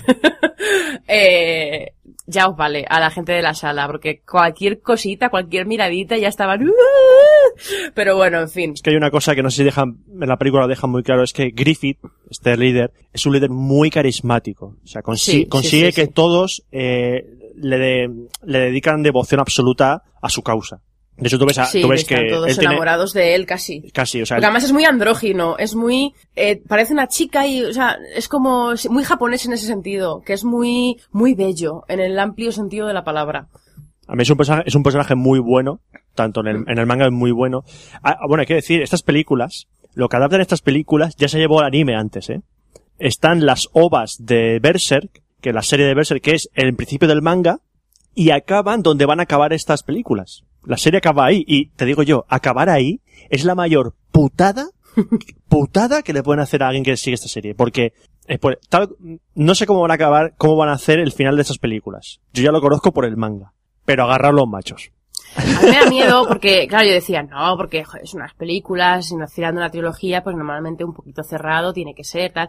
Pero no, porque eh, ya de paso ya digo, me, me encantó Berserk, me parece, la animación me parece absolutamente espectacular, sobre todo las batallas dan, dan gusto verlas, la- toda la acción, porque además está, está en parte, vamos, está hecha por ordenador, claro, y, y se nota mucho que han sabido sacar eh, el partido sin que eso dañe un poco al, al aspecto más artístico, que quizá no podría ser, no parecería tanto de ordenador, que es el que tiene la película. Y luego eso que me gusta, está muy bien equilibrado, todo el drama que tiene con el Griffith este y toda la acción. Lo que pasa es que el final es muy cortarrollos, porque de repente se acaba, además se acaba de esto típico de que de repente aparece la pantalla partida con las caras de los tres personajes en plan, ¡ah! pues así se acaba la película. Y joder, yo, yo entiendo que es la primera parte de una trilogía, pero no sé, tendría que tener un poquito de entidad propia y que tuviese un medio semifinal medio satisfactorio, porque de repente, aparte de que dura 70 minutos de nada, de repente se ha acabado, estás ahí todo metido en la historia y ¡pua! se acabó. Y fue, me parece, y claro, cuando me, me comentaste tú, también me comentó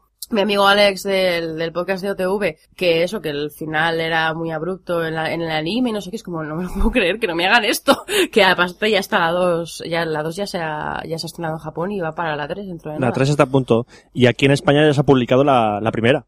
En, DV Sí, en en- DVD y Blu-ray se va a estrenar. En- y yo la recomiendo mucho. no sé si- Yo también, o ¿eh? sea, no sé cómo estará el tema de sangre, violencia en la película, si se han pasado bastante, pero el manga es muy, muy sangriento. El manga, eh, llevan 35 tomos. Ojo, el manga empezó a los 90. Es que eso me, ves, por ejemplo, hay un manga que no sé si has leído, que a mí me gusta muchísimo, que es La Espada del Inmortal. Sí. Pero es sí. que la publicación de ese manga es, Te, es te explico por- inaguantable. te explico por qué. Hay mangas que tardan menos porque se publican en revistas semanales. Hay otros mangas que se publican en revistas mensuales. Tú imagínate que cada mes sale un capítulo del, del manga. No un tomo, un capítulo. Que depende, pues, pues normalmente son 20 páginas en las revistas semanales, pero a lo mejor son 40 en las mensuales. Berserk será una de esas revistas. Aparte, su autor, Ketaro Miura, es un cabronazo, por llamarlo finalmente, porque el tío tuvo parones, pero parones no porque estuviese el hombre malo o algún problema, no, no. Es que el tío se enganchó a videojuegos. Joder, Hay un videojuego de. Xbox que se llama Idol Master, en el que tú llevas a una cantante idol, una cantante jovencita japonesa, y el tío se enganchó tanto que, ah, dejó de dibujar.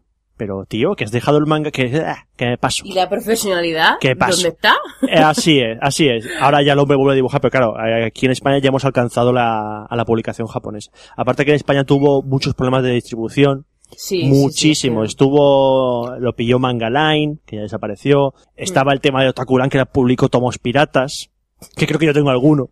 ¿En serio tienes? Creo que Yo tengo nunca- alguno. No compré, compré ni- compré ninguno. Y luego aparte de Manga Line perdió los derechos y hace poco, hace relativamente poco los cogió EDT, que EDT hizo algo muy inteligente que es publicar los tomos por como se había quedado la publicación en España y empezar a publicar los primeros tomos de nuevo de forma quincenal.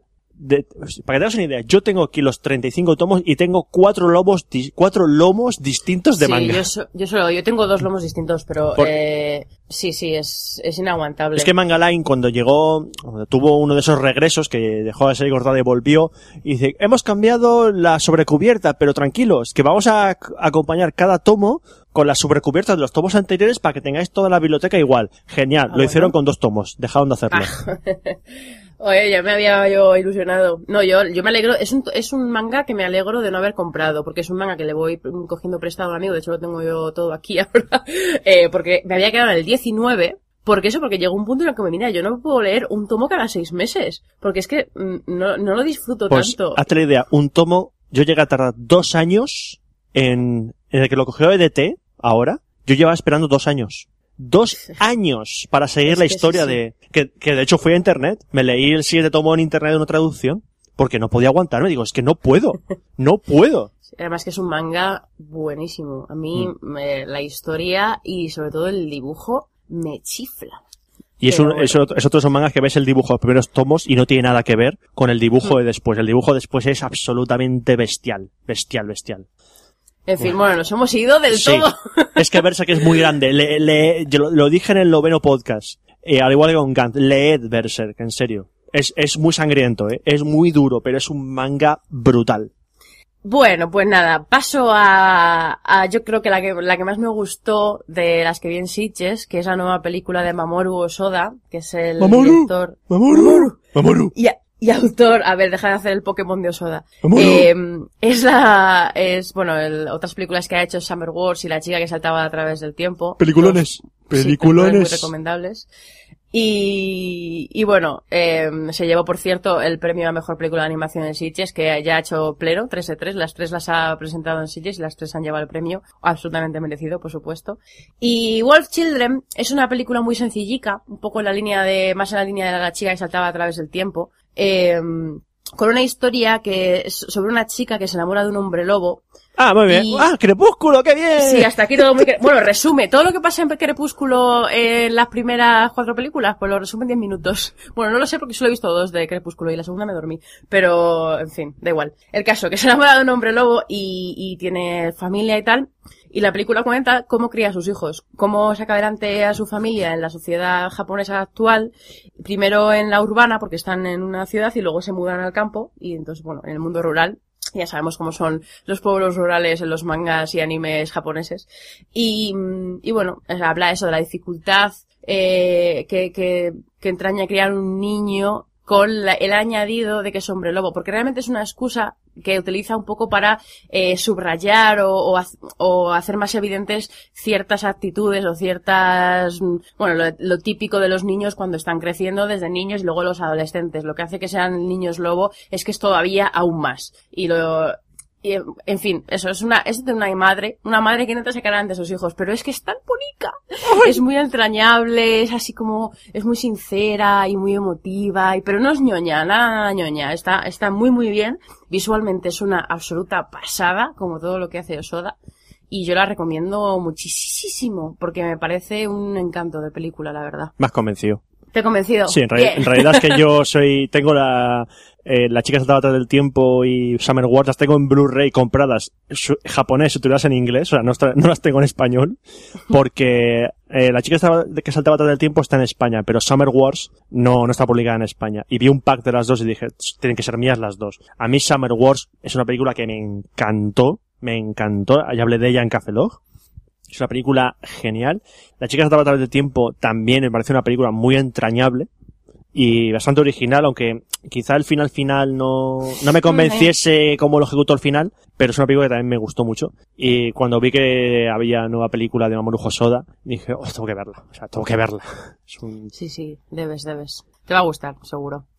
Y luego tenía dos, bueno, una no voy a hablar de ella porque es Blood C más plus. Blood C, solo me he leído un Blood- manga, que, el Blood C, un manga que publicaron hace años aquí en España, es una mierda.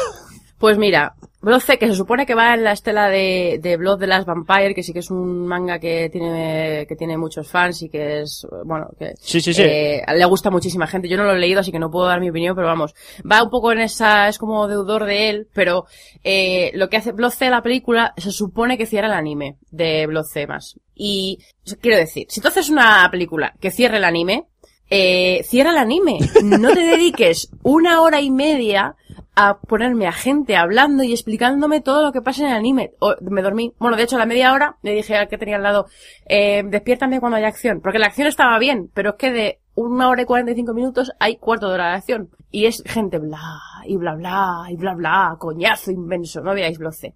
Y la otra que la había puesto un poco eh, haciendo trampa porque, bueno, es Buda, la, el, Buda, el gran viaje, la adaptación del manga de Osamu Tezuka, este que le hace llorar a Buda, en Jesús y Buda. Eh, lo puse un poco porque esto también es una trilogía y al contrario que Berserk, este tiene un final bueno y esta la vi hace un par de años en Sitges también. Y, y bueno, aquí se cuenta un poco el arranque de, del nacimiento de un príncipe que se llama Siddhartha, que, que bueno, que es, es como muy sentido, se ve muy afectado por cómo mm, la vida transcurre en la, vi en la antigua India entre hambres y guerras y, tal, y eh, decide embarcarse en un viaje espiritual y es un poco, te cuenta el nacimiento de Buda como tal, como Buda. Y pues eso dura una hora y media o así, es, eh, lo único malo que tiene es que sí que va, salta, va, va muy rápido. Se nota que quiere adaptar mucho en poco tiempo y a veces te pierdes un poco. Pero la animación es brutal y es muy interesante. Es una de las, de las películas de anime más interesantes que he visto, sobre todo por eso que es, además es como muy colorida. Tiene, sí, es claro, en ese mundo tal, es, eh, es todo, pues sí, sí, muy, visualmente es muy atractivo y eso, y el personaje mola, así que, sí, eh, sobre todo para fans del, del manga, pues yo la recomiendo. Y esto es una que, la verdad es que no he seguido, pero yo creo que ya está la segunda en Japón, por lo menos. Eh, creo que en España se ha publicado, no sabía yo que eran tres películas, fíjate. Sí, son tres. Esta se llama El Gran Viaje. Me, me extrañaba porque yo, tengo el manga de Buda y son 10 tomacos enormes. O sea, es un manga muy, muy, muy, muy, muy largo.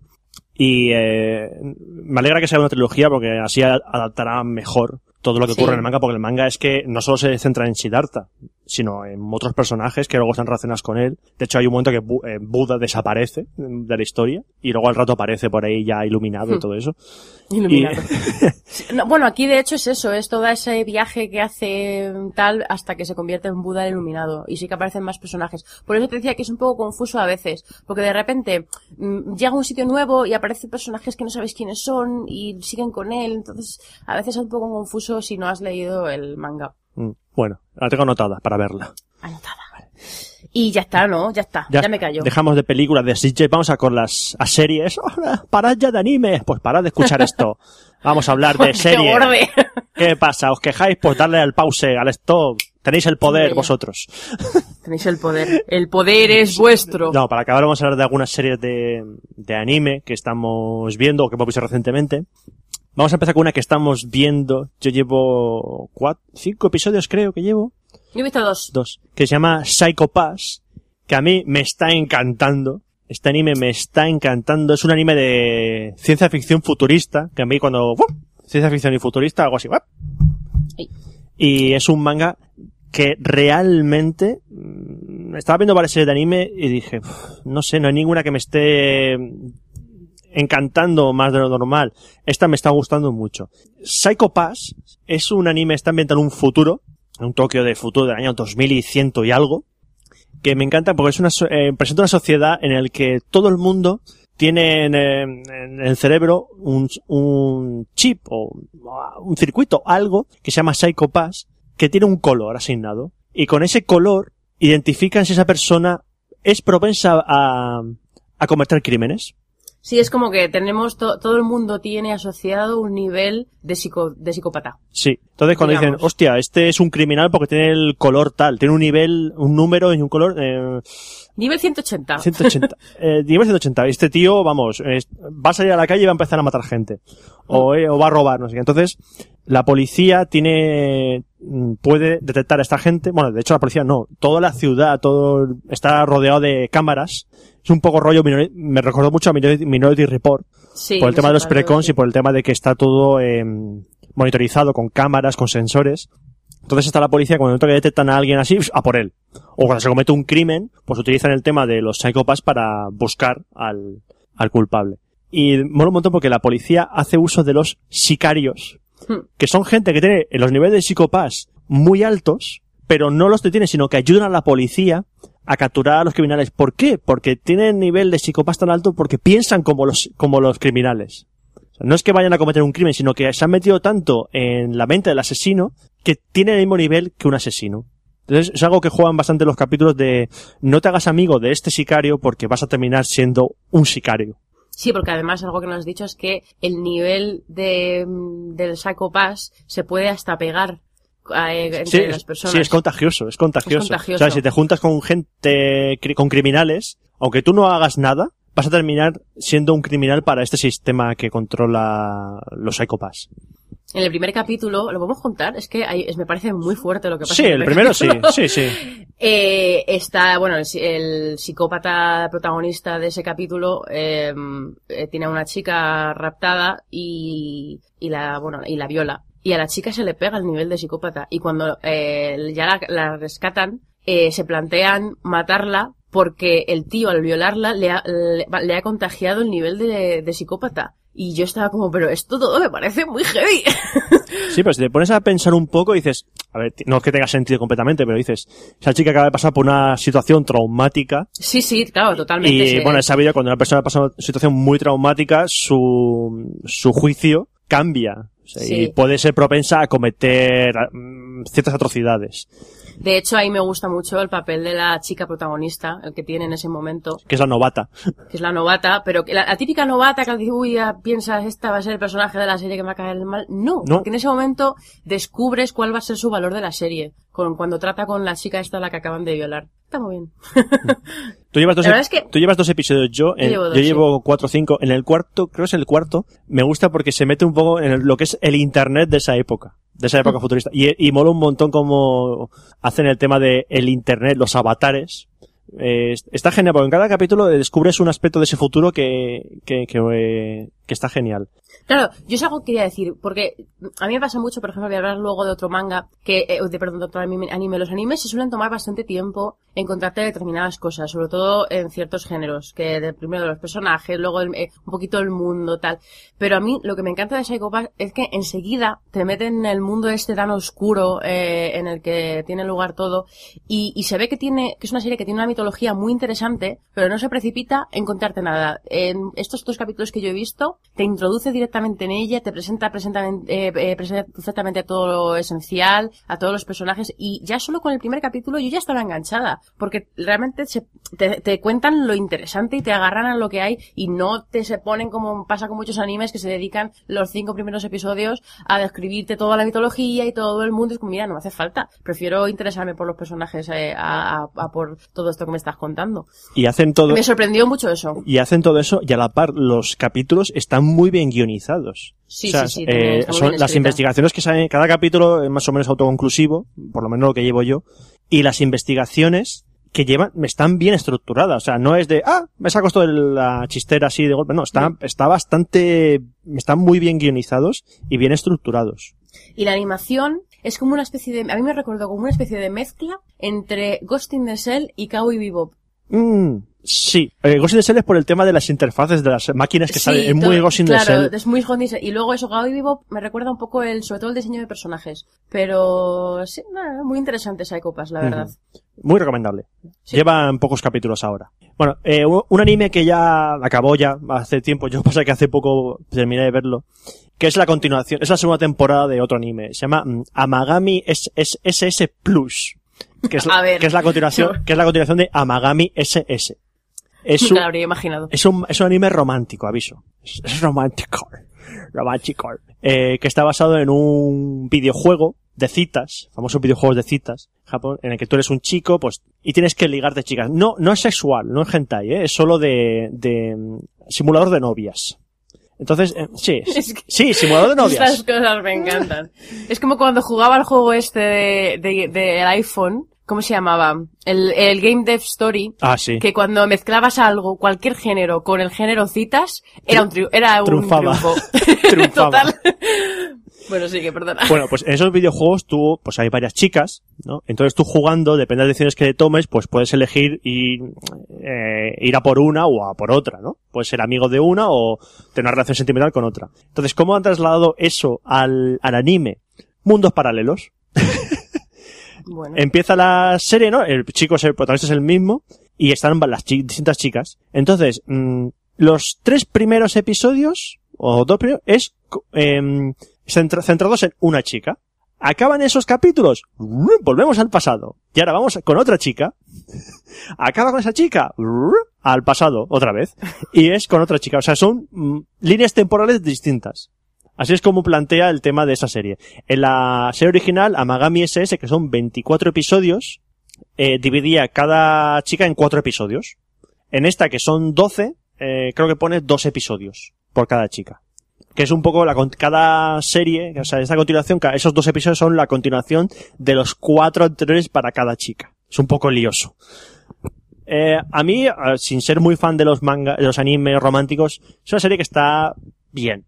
Es entretenidilla, es el típico, es el amor juvenil de instituto, con cada chica plantea situaciones distintas, en una chica, pues, en una historia se centra a lo mejor en los problemas de la chica, en otros eh, son más los problemas en pareja entre ellos dos. Si es, es ñoño, es ñoño, es en anime, es un anime romántico, es ñoño, pero no es excesivamente solo para chicas. No, es bastante, tiene un poco rollo culebrón, y a mí me llamó la atención. Lo estás arreglando. Sí, ¿qué pasa? Tengo mi corazoncito. Tranquilo, que yo ahora te lo voy a mejorar todo. Venga, ¿con, con qué mejoras tú esto? Con Kimi no Todoke. Ajá. Ajá, de los Kimi no Todoke de toda la vida. Que, eh, bueno, es un, es un sojazo, como he puesto en el guion. Porque, bueno, sí, el sojo es el, el género este que comentaba antes Roberto de para chicas jovenzuelas. Que bueno, yo me acerqué a esta serie porque leí que la comparaban con Carecano. Que es un sojo que a mí me gustó mucho cuando leí hace muchos años, porque era un, un bastante distinto, era más adulto, con unos personajes medianamente normales y coherentes, que es algo que no hay casi nunca en los ojos. Y, y bueno, es todo lo contrario. A Carecano, la verdad. Eh, la prota se llama Sawako, eh, pero bueno, tiene dificultad para las interacciones sociales, digamos, y lo que ella, pues cuando ella pretende ser maja, eh, pues parece que es borde o da miedo, que de hecho esto en el anime es muy divertido, porque lo típico que ella se gira y dice, hola, y le sale ahí por detrás todo negro, con los ojos ahí caídos, es que es la imagen que tienen los demás de ella y salen corriendo, es muy divertido, al principio. Y, mm, Al principio. al principio. El caso es que la llaman Sadako, que es el nombre de la chica esta de, de Ring. A eso la voy a decir, Sadako, japonesa. digo yo. Claro, claro, la llaman Sadako y es Sadako, Sadako. No es que la traten mal, ni mucho menos, no es de estos mangas que van de, bullying ni nada de esto, simplemente es una chica solitaria que la gente pasa de ella y ya está, no tienen nada contra ella, solo que la llaman Sadako porque da miedo.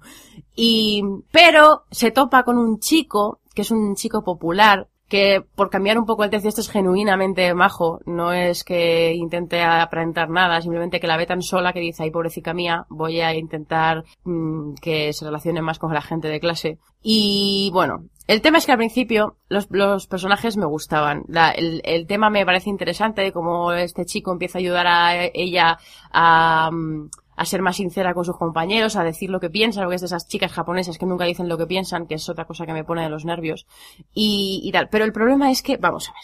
Tú sabes, ¿te acuerdas de eso, de Oliver y Benji, cuando iban a chutar el balón y se tiraban media hora con el balón en el aire Sí. y, y pensando en las consecuencias de ese gol? Sí, sí, bueno, sí. que- pues esta chica se tira medio capítulo con la voz en off, hablando y diciendo cosas como, ay, es que, mira, me, me han hablado, me han dicho buenos días, soy tan feliz desde que estoy con este chico, es mi amigo, estoy tan integrada y soy tan feliz. Y se tira así todo el capítulo. Y es que no puedo. Además, que cuando le pasa algo nuevo, se acuerda de todo lo bueno que le ha pasado antes. Entonces, claro, me, ha vuelto a decir buenos días, como ayer. Ay, ayer es que me dijo buenos días y fui tan feliz. Y ahora soy otra vez tan feliz. Y es una mamarracha llorona. Está todo el día llorando. Es que no la soporto. Estoy ahora, tengo un boli en la mano y le estoy que lo voy a partir. Porque es que me pone los nervios. Clávaselo en un ojo, en un ojo ahí, directamente. siete capítulos de, que duran 20 minutos y esto es un poco como Naruto, por lo menos los que yo vi, que entre eh, lo que pasó el capítulo anterior, mm, la voz en off de realmente que pase algo o avance algo la trama en un capítulo es cinco minutos, porque el resto del tiempo ya está pensando en, ay, es que ya no soy tan solitaria y ya empiezo a tener amigas y no sé qué, además de estas cosas de, de sí, que le da una importancia extremísima a cualquier chorrada que le pasa en su vida, es que yo la he matado. La odio, la odio tanto. es que, además que no he hablado todavía con nadie de este, de este anime y tenía que desahogarme, así que yo lo siento, porque he sido muy efusiva, pero es que lo merece. Madre mía. Mira, pues ahora voy a hablar de un anime que tampoco es que me haya vuelto muy loco. Se llama Another, que es un anime de terror, ¿eh? Ojo, anime de terror con un dibujo estilo shoujo que tira para atrás, que Pues dices, y dices, esto no da miedo, esto da, gri- esto da eh, azúcar. esto da, o sea, ¿cómo puedes decir que da miedo esos personajes que, que parecen mm, exageradamente con esos ojazos tan enormes que es que no da miedo el, anime. A ver, es un anime, atención al anime, la explicación, ¿vale? A ver, Un chaval mm, se, llega a un pueblo, viene de la ciudad, ¿no? Y llega, al- a- llega a- se muda a un pueblo a vivir con su tía, que parece su hermana. Cuando me dice, ah, es tu tía, es tu hermana, es que, es que, está- es que parece que los han dibujado con la misma edad a los dos. ¿Vale? Eh, entonces, este chico eh, empieza en el instituto, y en el instituto eh, resulta que hay una leyenda urbana que dicen que en un instituto, eh, hace años, un- en un instituto murió, murió una chica, en una clase. Y entonces, em, en esa clase empezaron a, los chavales de esa clase empezaron a, a hacer como que esa chica seguía en la clase. O sea, dejaron su pupitre eh, vacío, sin nadie sentarse. Entonces hablaban como si estuviese ella también ahí. Así siguieron, como Clint Eastwood. así, ¿no? ¿Vale? Ellos decían, ah, no, mira, ya está. Como, como que no, como si no hubiese muerto. Y llegó cierto momento que se hicieron la foto todos en el instituto, eh, de los de la clase, y en la foto apareció la chica que estaba muerta. ¿Vale? Ahí la leyenda. Entonces este chaval llega a esa misma clase, pero años después, donde hay una chica que tiene un parche en el ojo, y que todos la ignoran. O sea, como si esa chica no existiese. Pero él puede verla. Y dices, uy, qué cosa más rara, ¿no? Entonces es el chaval en esta clase, y esa clase oculta un secreto. Un secreto relacionado con una maldición. No vas a- ya aviso, no vais a saber de dónde viene la maldición, ni qué tiene que ver con la, con lo que pasó en la clase. No van a explicar por qué, pero el cómo, el cómo lo van a explicar hasta que os haga por las orejas. De cómo funciona la polletera maldición y todo, eh, o sea que hay que hacer un, cur- un curso CCC para entender la puta maldición. No, es que ocurre esto porque tú no sé qué y tú no sé qué. Espérate un momento, pero no dijimos que esto había que pasar. Pero oye, si no hacía no sé qué, no sé. Oye, ¿y qué pasó? Oye, ah, oye, que ahora resulta que hace cinco años pasó otra cosa. Y dijo, joder, joder, es que me estoy volviendo loco con las puñeteras explicaciones. Es que, dices, moríos todos ya. porque, porque aquí va, aquí va muriendo chavales, van muriendo chavales. A cada cual muere de la manera más bestia. o sea, spoiler. Un chaval está en su clase, en su casa. Una, A ver, que, se- que te meas. es que, es que digo yo, es trajeado porque me estoy riendo, lo siento. Un chaval está en su casa, está con el ordenador, y mm, su casa está al final de una cuestecita. Un hombre para un camión que lleva una grúa, no pone freno de mano, se cae la grúa cuesta abajo y se está pagando su casa, y la grúa en su habitación y lo mata. Y te quedas. "Mm, Bien, pues bien. Pues yo me río, lo siento, pero me tengo que reír. Tal como me estés planteando la historia, me río cuando muere uno aquí en esta serie. Porque es eso, eh, son No 12, me llama mucho. son 12 episodios y lo que dices tú, se tiran tanto con el cómo, explicando el cómo y el cómo y el cómo y el cómo y el cómo. Y dices, es que no, no hace falta que me expliquéis tanto, es que quiero saber por qué ocurre esto. Fin, no te lo explican. Y se ha acabado ya. Y se acaba. Y dices, a tomar por saco, o sea, a tomar por saco, a tomar por saco. Mira, otro, otro anime que no te explican el por qué, pero bueno, lo explican entre comillas, y me ha gustado más, es Persona 4 de Animation. Dice, hostia, ¿qué ven? ¿Hay que ver las tres anteriores? No, no hay tres anteriores.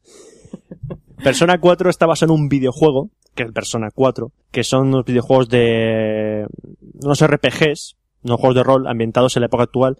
No conozco los videojuegos, no sé si, cada videojuego continúa al otro, porque es una saga de videojuegos bastante larga. Entonces, perdonadme si hay gente que conoce este videojuego y digo cualquier barbaridad, porque solo he visto este anime. Eh, supongo que este, este anime, ahora de hecho ahora sal- salió la Play 2, ya lo van a sacar para la PS Vita. Y eh, trata de un chaval que también se muda a un pueblo eh, y ahí pues descubren, bueno, se hace amigo de la gente del instituto, evidentemente, y luego descubren que hay una especie como de mundo, una dimensión paralela a la que accedes a través de los televisores. Y en este mundo hay una especie de seres raros y donde ellos descubren que tienen el poder de invocar como una especie como de familiares, ¿no? Se llaman los persona. Ellos dicen persona, pum, rompen una carta de tarot y aparece el bichejo a su lado. Y a través de eso, pues bueno, ellos van descubriendo que van sucediendo cosas en el pueblo, va desapareciendo gente y aparece gente muerta colgada de antenas de televisión. Qué bonito. Así, ¡ah! boca abajo.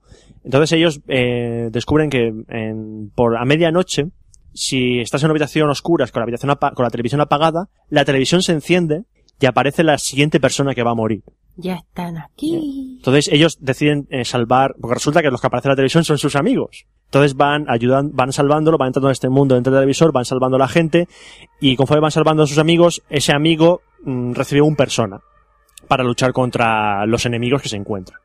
Eh, lo A que, ver, ¿qué te ha parecido? a, a ver, es que es una serie un poco ecléctica porque lo mismo está en un episodio de pelea de, de seres, en plan Pokémon, como el siguiente capítulo es nos vamos de excursión al campo. No sé, a mí lo que has contado me llamó la atención, pero claro, Sí, luego pero- depende tanto de cómo lo cuenten. O sea, tiene capítulos que son de acción, capítulos de relleno, absolutamente de relleno. A ver, digo relleno eh, desde el punto de vista de que solo veo el anime. A lo mejor eso, eso ocurre también en el videojuego.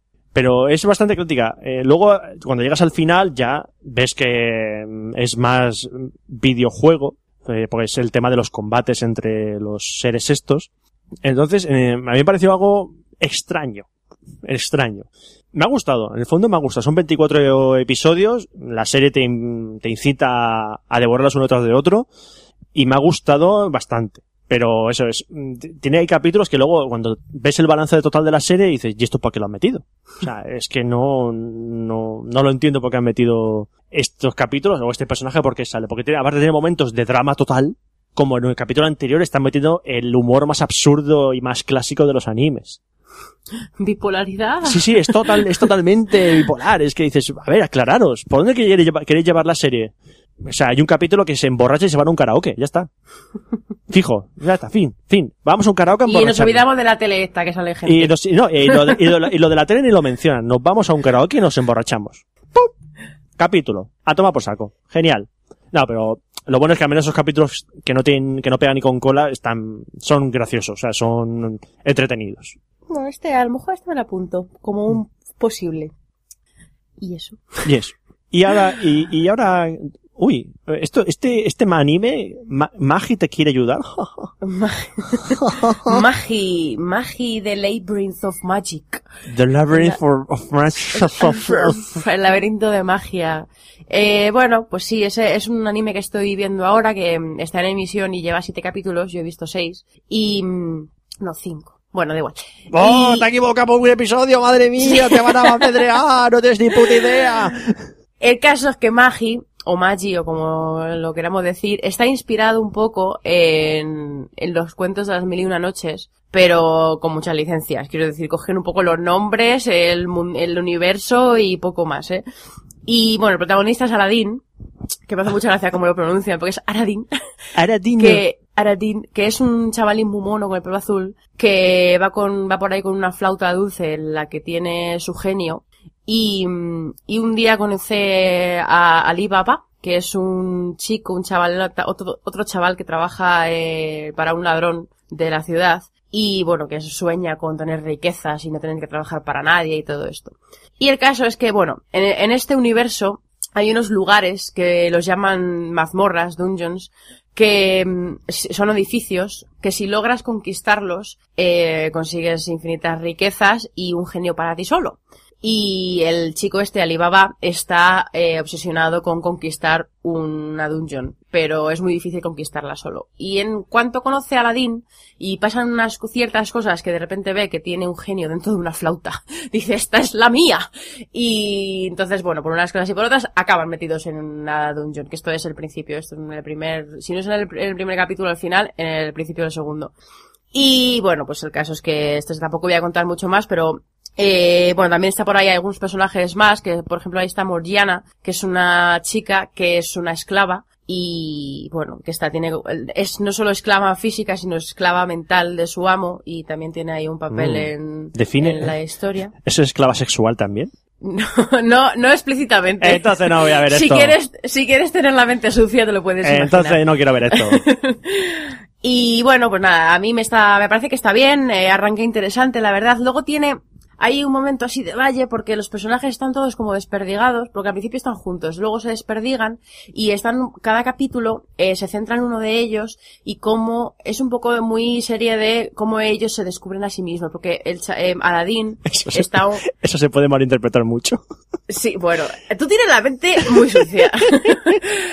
no, es un poco así de eh, descubrir su lugar en el mundo, lo que quieren y tal. Y Aladdin tiene un problema y es que no sabe muy bien qué es ni quién es. Y entonces, bueno, pues te van mostrando con diferentes capítulos a los diferentes personajes y les vas conociendo un poco más. Entonces, ahora están en ese momento que decía yo, que se toman los animes mm, de, de presentarte a los personajes con episodios más autoconclusivos, que algunos están muy bien, pero otros te interesan menos la historia que cuentan en ese capítulo, y van dejando entrever un poquito otros personajes o una mitología un poquito más a otro nivel, y yo espero que ya dentro de, yo creo que para el capítulo 10-12, que suele ser donde pegan el salto los animes, ya empiece esto a, a hervir.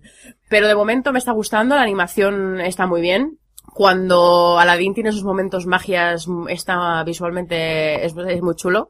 Y, y bueno, no sé. Eh, me hace gracia cómo los japoneses están obsesionados con buscar cosas. Esto es que si la bola de dragón, que si no sé qué, estos están buscando genios de la lámpara, pero, pero bueno, no sé eso. Yo de momento me parece suficientemente interesante y sobre todo que también el mundo es muy distinto el, el que está ambientado a lo que estoy acostumbrada a ver en los animes. Así que está bien.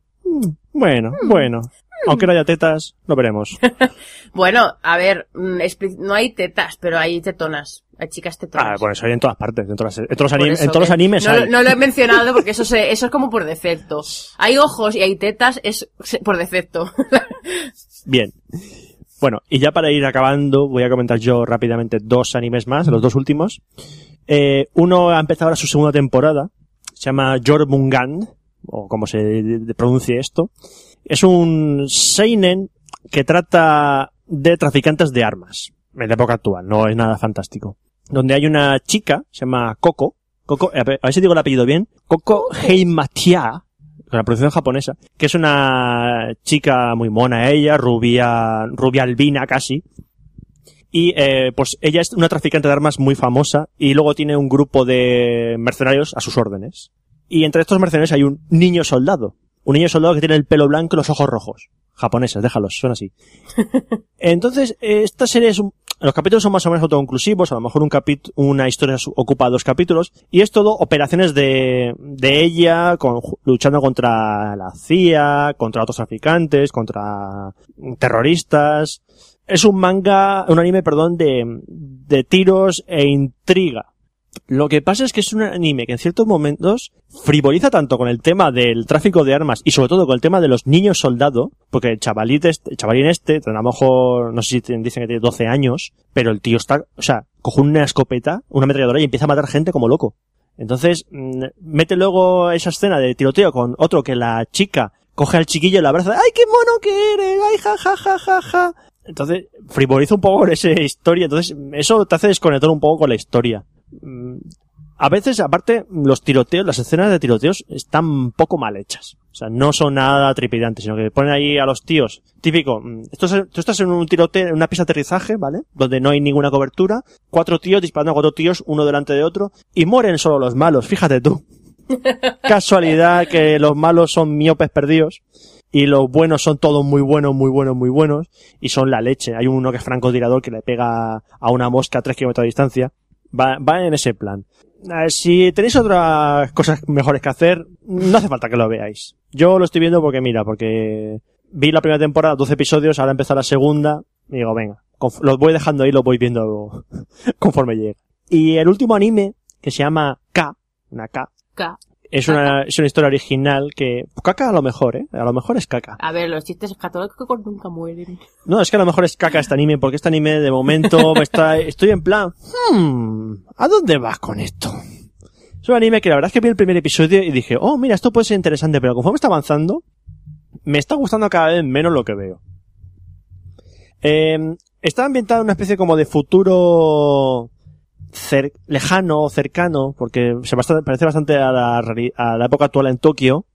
Y no sé yo cómo se va a llevar, pero a ver, explico de qué va. Pero eso, te iba a decir. A ver, céntrate. Me- es, que, es que es un poco extraño. Estamos en la época actual donde hay una especie como de reyes de colores. Sí, lo he dicho bien. Está el rey rojo, el rey azul, el rey no sé qué. Están los siete reyes.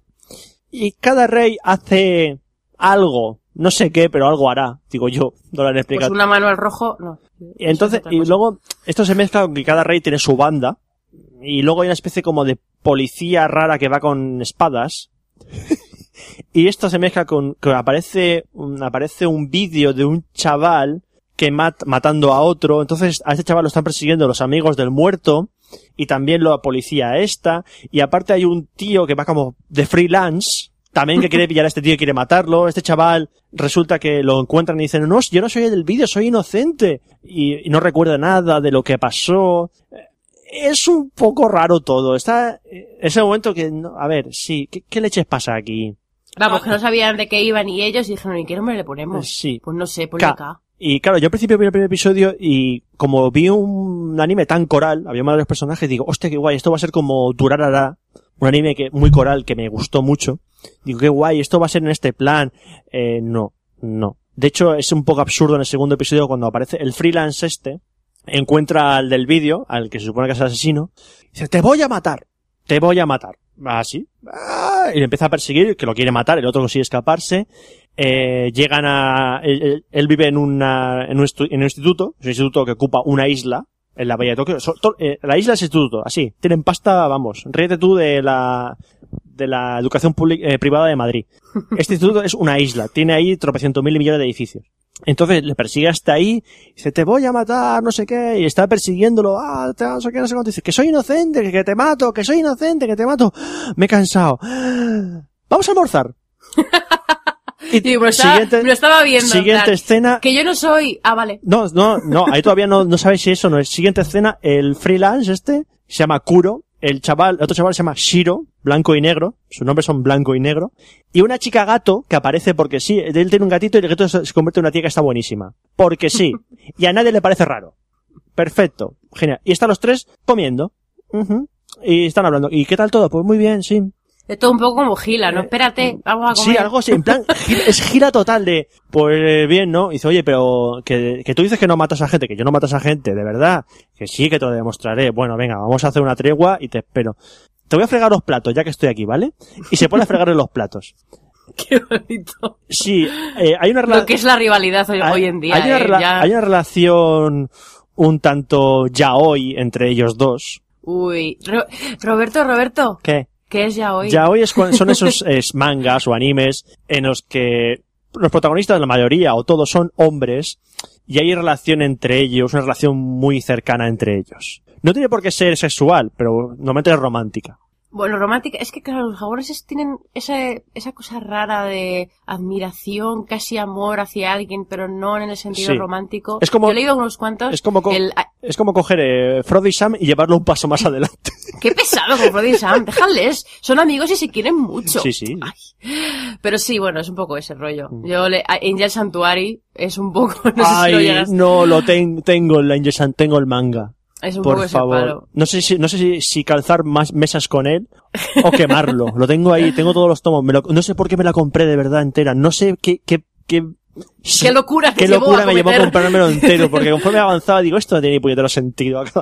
Sí, Angel Sanctuary, sí, sí. Yo, yo no la acabé. No, pues yo la acabé. No te pierdas nada.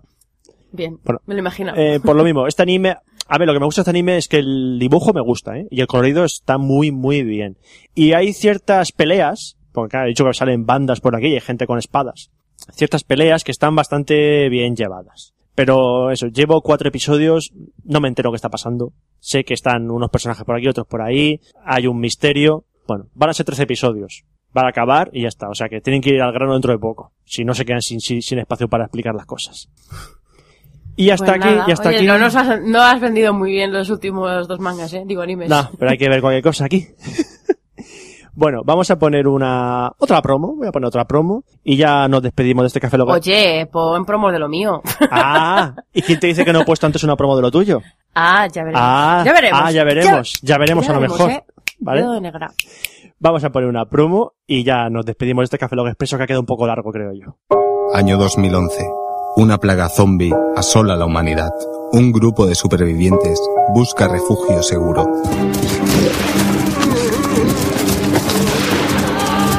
¡Rápido, meteros en ese edificio! Bueno, ¿y ahora qué?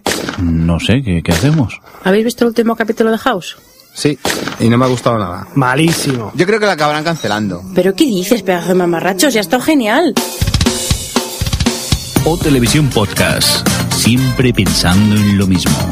Cine y televisión cada 15 días en tu MP3.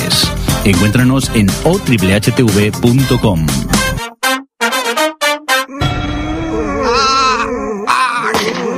matan! ¿Pero Melón? ¿No sueltes un spoiler? Bueno, tras este expreso largo, si sabía yo que cuando si llamo a Adri para un poco más. Pero que no me eches a mí la culpa. Eh, nah, nah, nah. Yo creo que si juntamos tiempo hablando yo y tiempo hablando tú, tú ganas. Por golerea. Que Va- sí. voy, a, voy- voy a contarlo, fíjate tú. ¿Tienes tiempo libre para hacerlo? No. Si algún oyente tiene tiempo libre para hacerlo, que nos envíe un correo a Café Lock. Vale. Hacemos una apuesta, no, no, no, que se voy a Y, co- perder. y que conste que nos hemos dejado cosas fuera, ¿eh? Sí, Hemos dejado alguna serie fuera y eh, vamos a hablar del anime de la época de la temporada de invierno que empieza ahora por ver alguna serie interesante, pero es que hemos visto de- pues no. nah. Nah, Así- No. A primera vista, nah. no. Ya veré, pero luego queremos, luego veremos alguno y Sí, luego siempre hay algo que sorprende. porque a lo mejor repetimos esto. ya está. Yo ya dejo caer. ya está.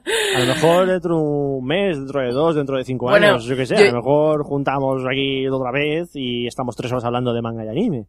yo ya estoy viendo, a- si es que después de esto, yo estoy viendo a los oyentes de Café Lock, sí, sí, queremos más, uno a la semana, no, no va a pasar. No, no.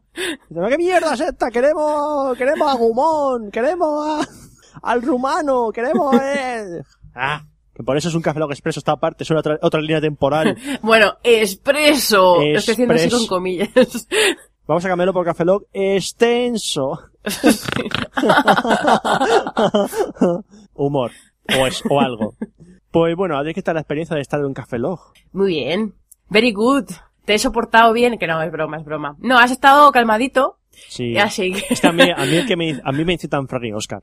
En realidad, me incitan a, a- a Son- hacer son tus gilipolleces. Nada, bueno, aquí hemos tenido, como tenemos un nivel, eh, bueno, no, iba a decir, tenemos un nivel similar de absurdez, pero no, tú tienes más. Yo soy más mamarracha. Eh, ¿Gracias? De absurdez en el buen sentido. Ah, vale, gracias. Entonces, en- entonces, gracias. En plan, en el sentido de, así. Bueno, bueno. Veremos. Es lo más bonito que me han dicho nunca. que soy absurdo en el buen sentido. Vamos a hacer un sojo. Soy tan feliz. No, yo tengo que hacer la comida ahora. vas a hacer un sojo. No, arroz a la cubana. Eh, no digas eso cuando estamos hablando de manga y anime. ¿Por? Vale. Pensaba que tenías una mente sucia, ¿eh? No. Ah, ahora, eres tú la de la mente sucia. Cubana. Es que me, me lo pegas, me lo pegas como el nivel de Psychopass. Ay, Dios mío. Bueno, pues vamos a ir despidiendo este Café Logo Expreso 030. Muchísimas gracias, Adri, por prestarte, siendo tú inconsciente totalmente de lo que iba a ser esto, este Café Logo Expreso de manga y anime. Muchas gracias. Pues muchísimas gracias a ti por invitarme. Porque siempre, o sea, tener ahí, no, no tengo un, un podcast, tengo para todo, pero no tengo un podcast para hablar de manga. Y dije, venga, es el momento. Así que muchas gracias a ti. Pues el día que, eh, cuando tengas acumuladas 300 series si quieres hablar, me avisas y Hacemos otro. vale, uno de cuatro horas. Muchísimas gracias, Adri, por estar aquí. Y nada, que queda despedirse de este Café Log Expreso. Se despide un servidor, Roberto Pastor. Y nos vemos en el próximo Café Log o Café Log Expreso, luego ocurra antes. Hasta luego. Adiós.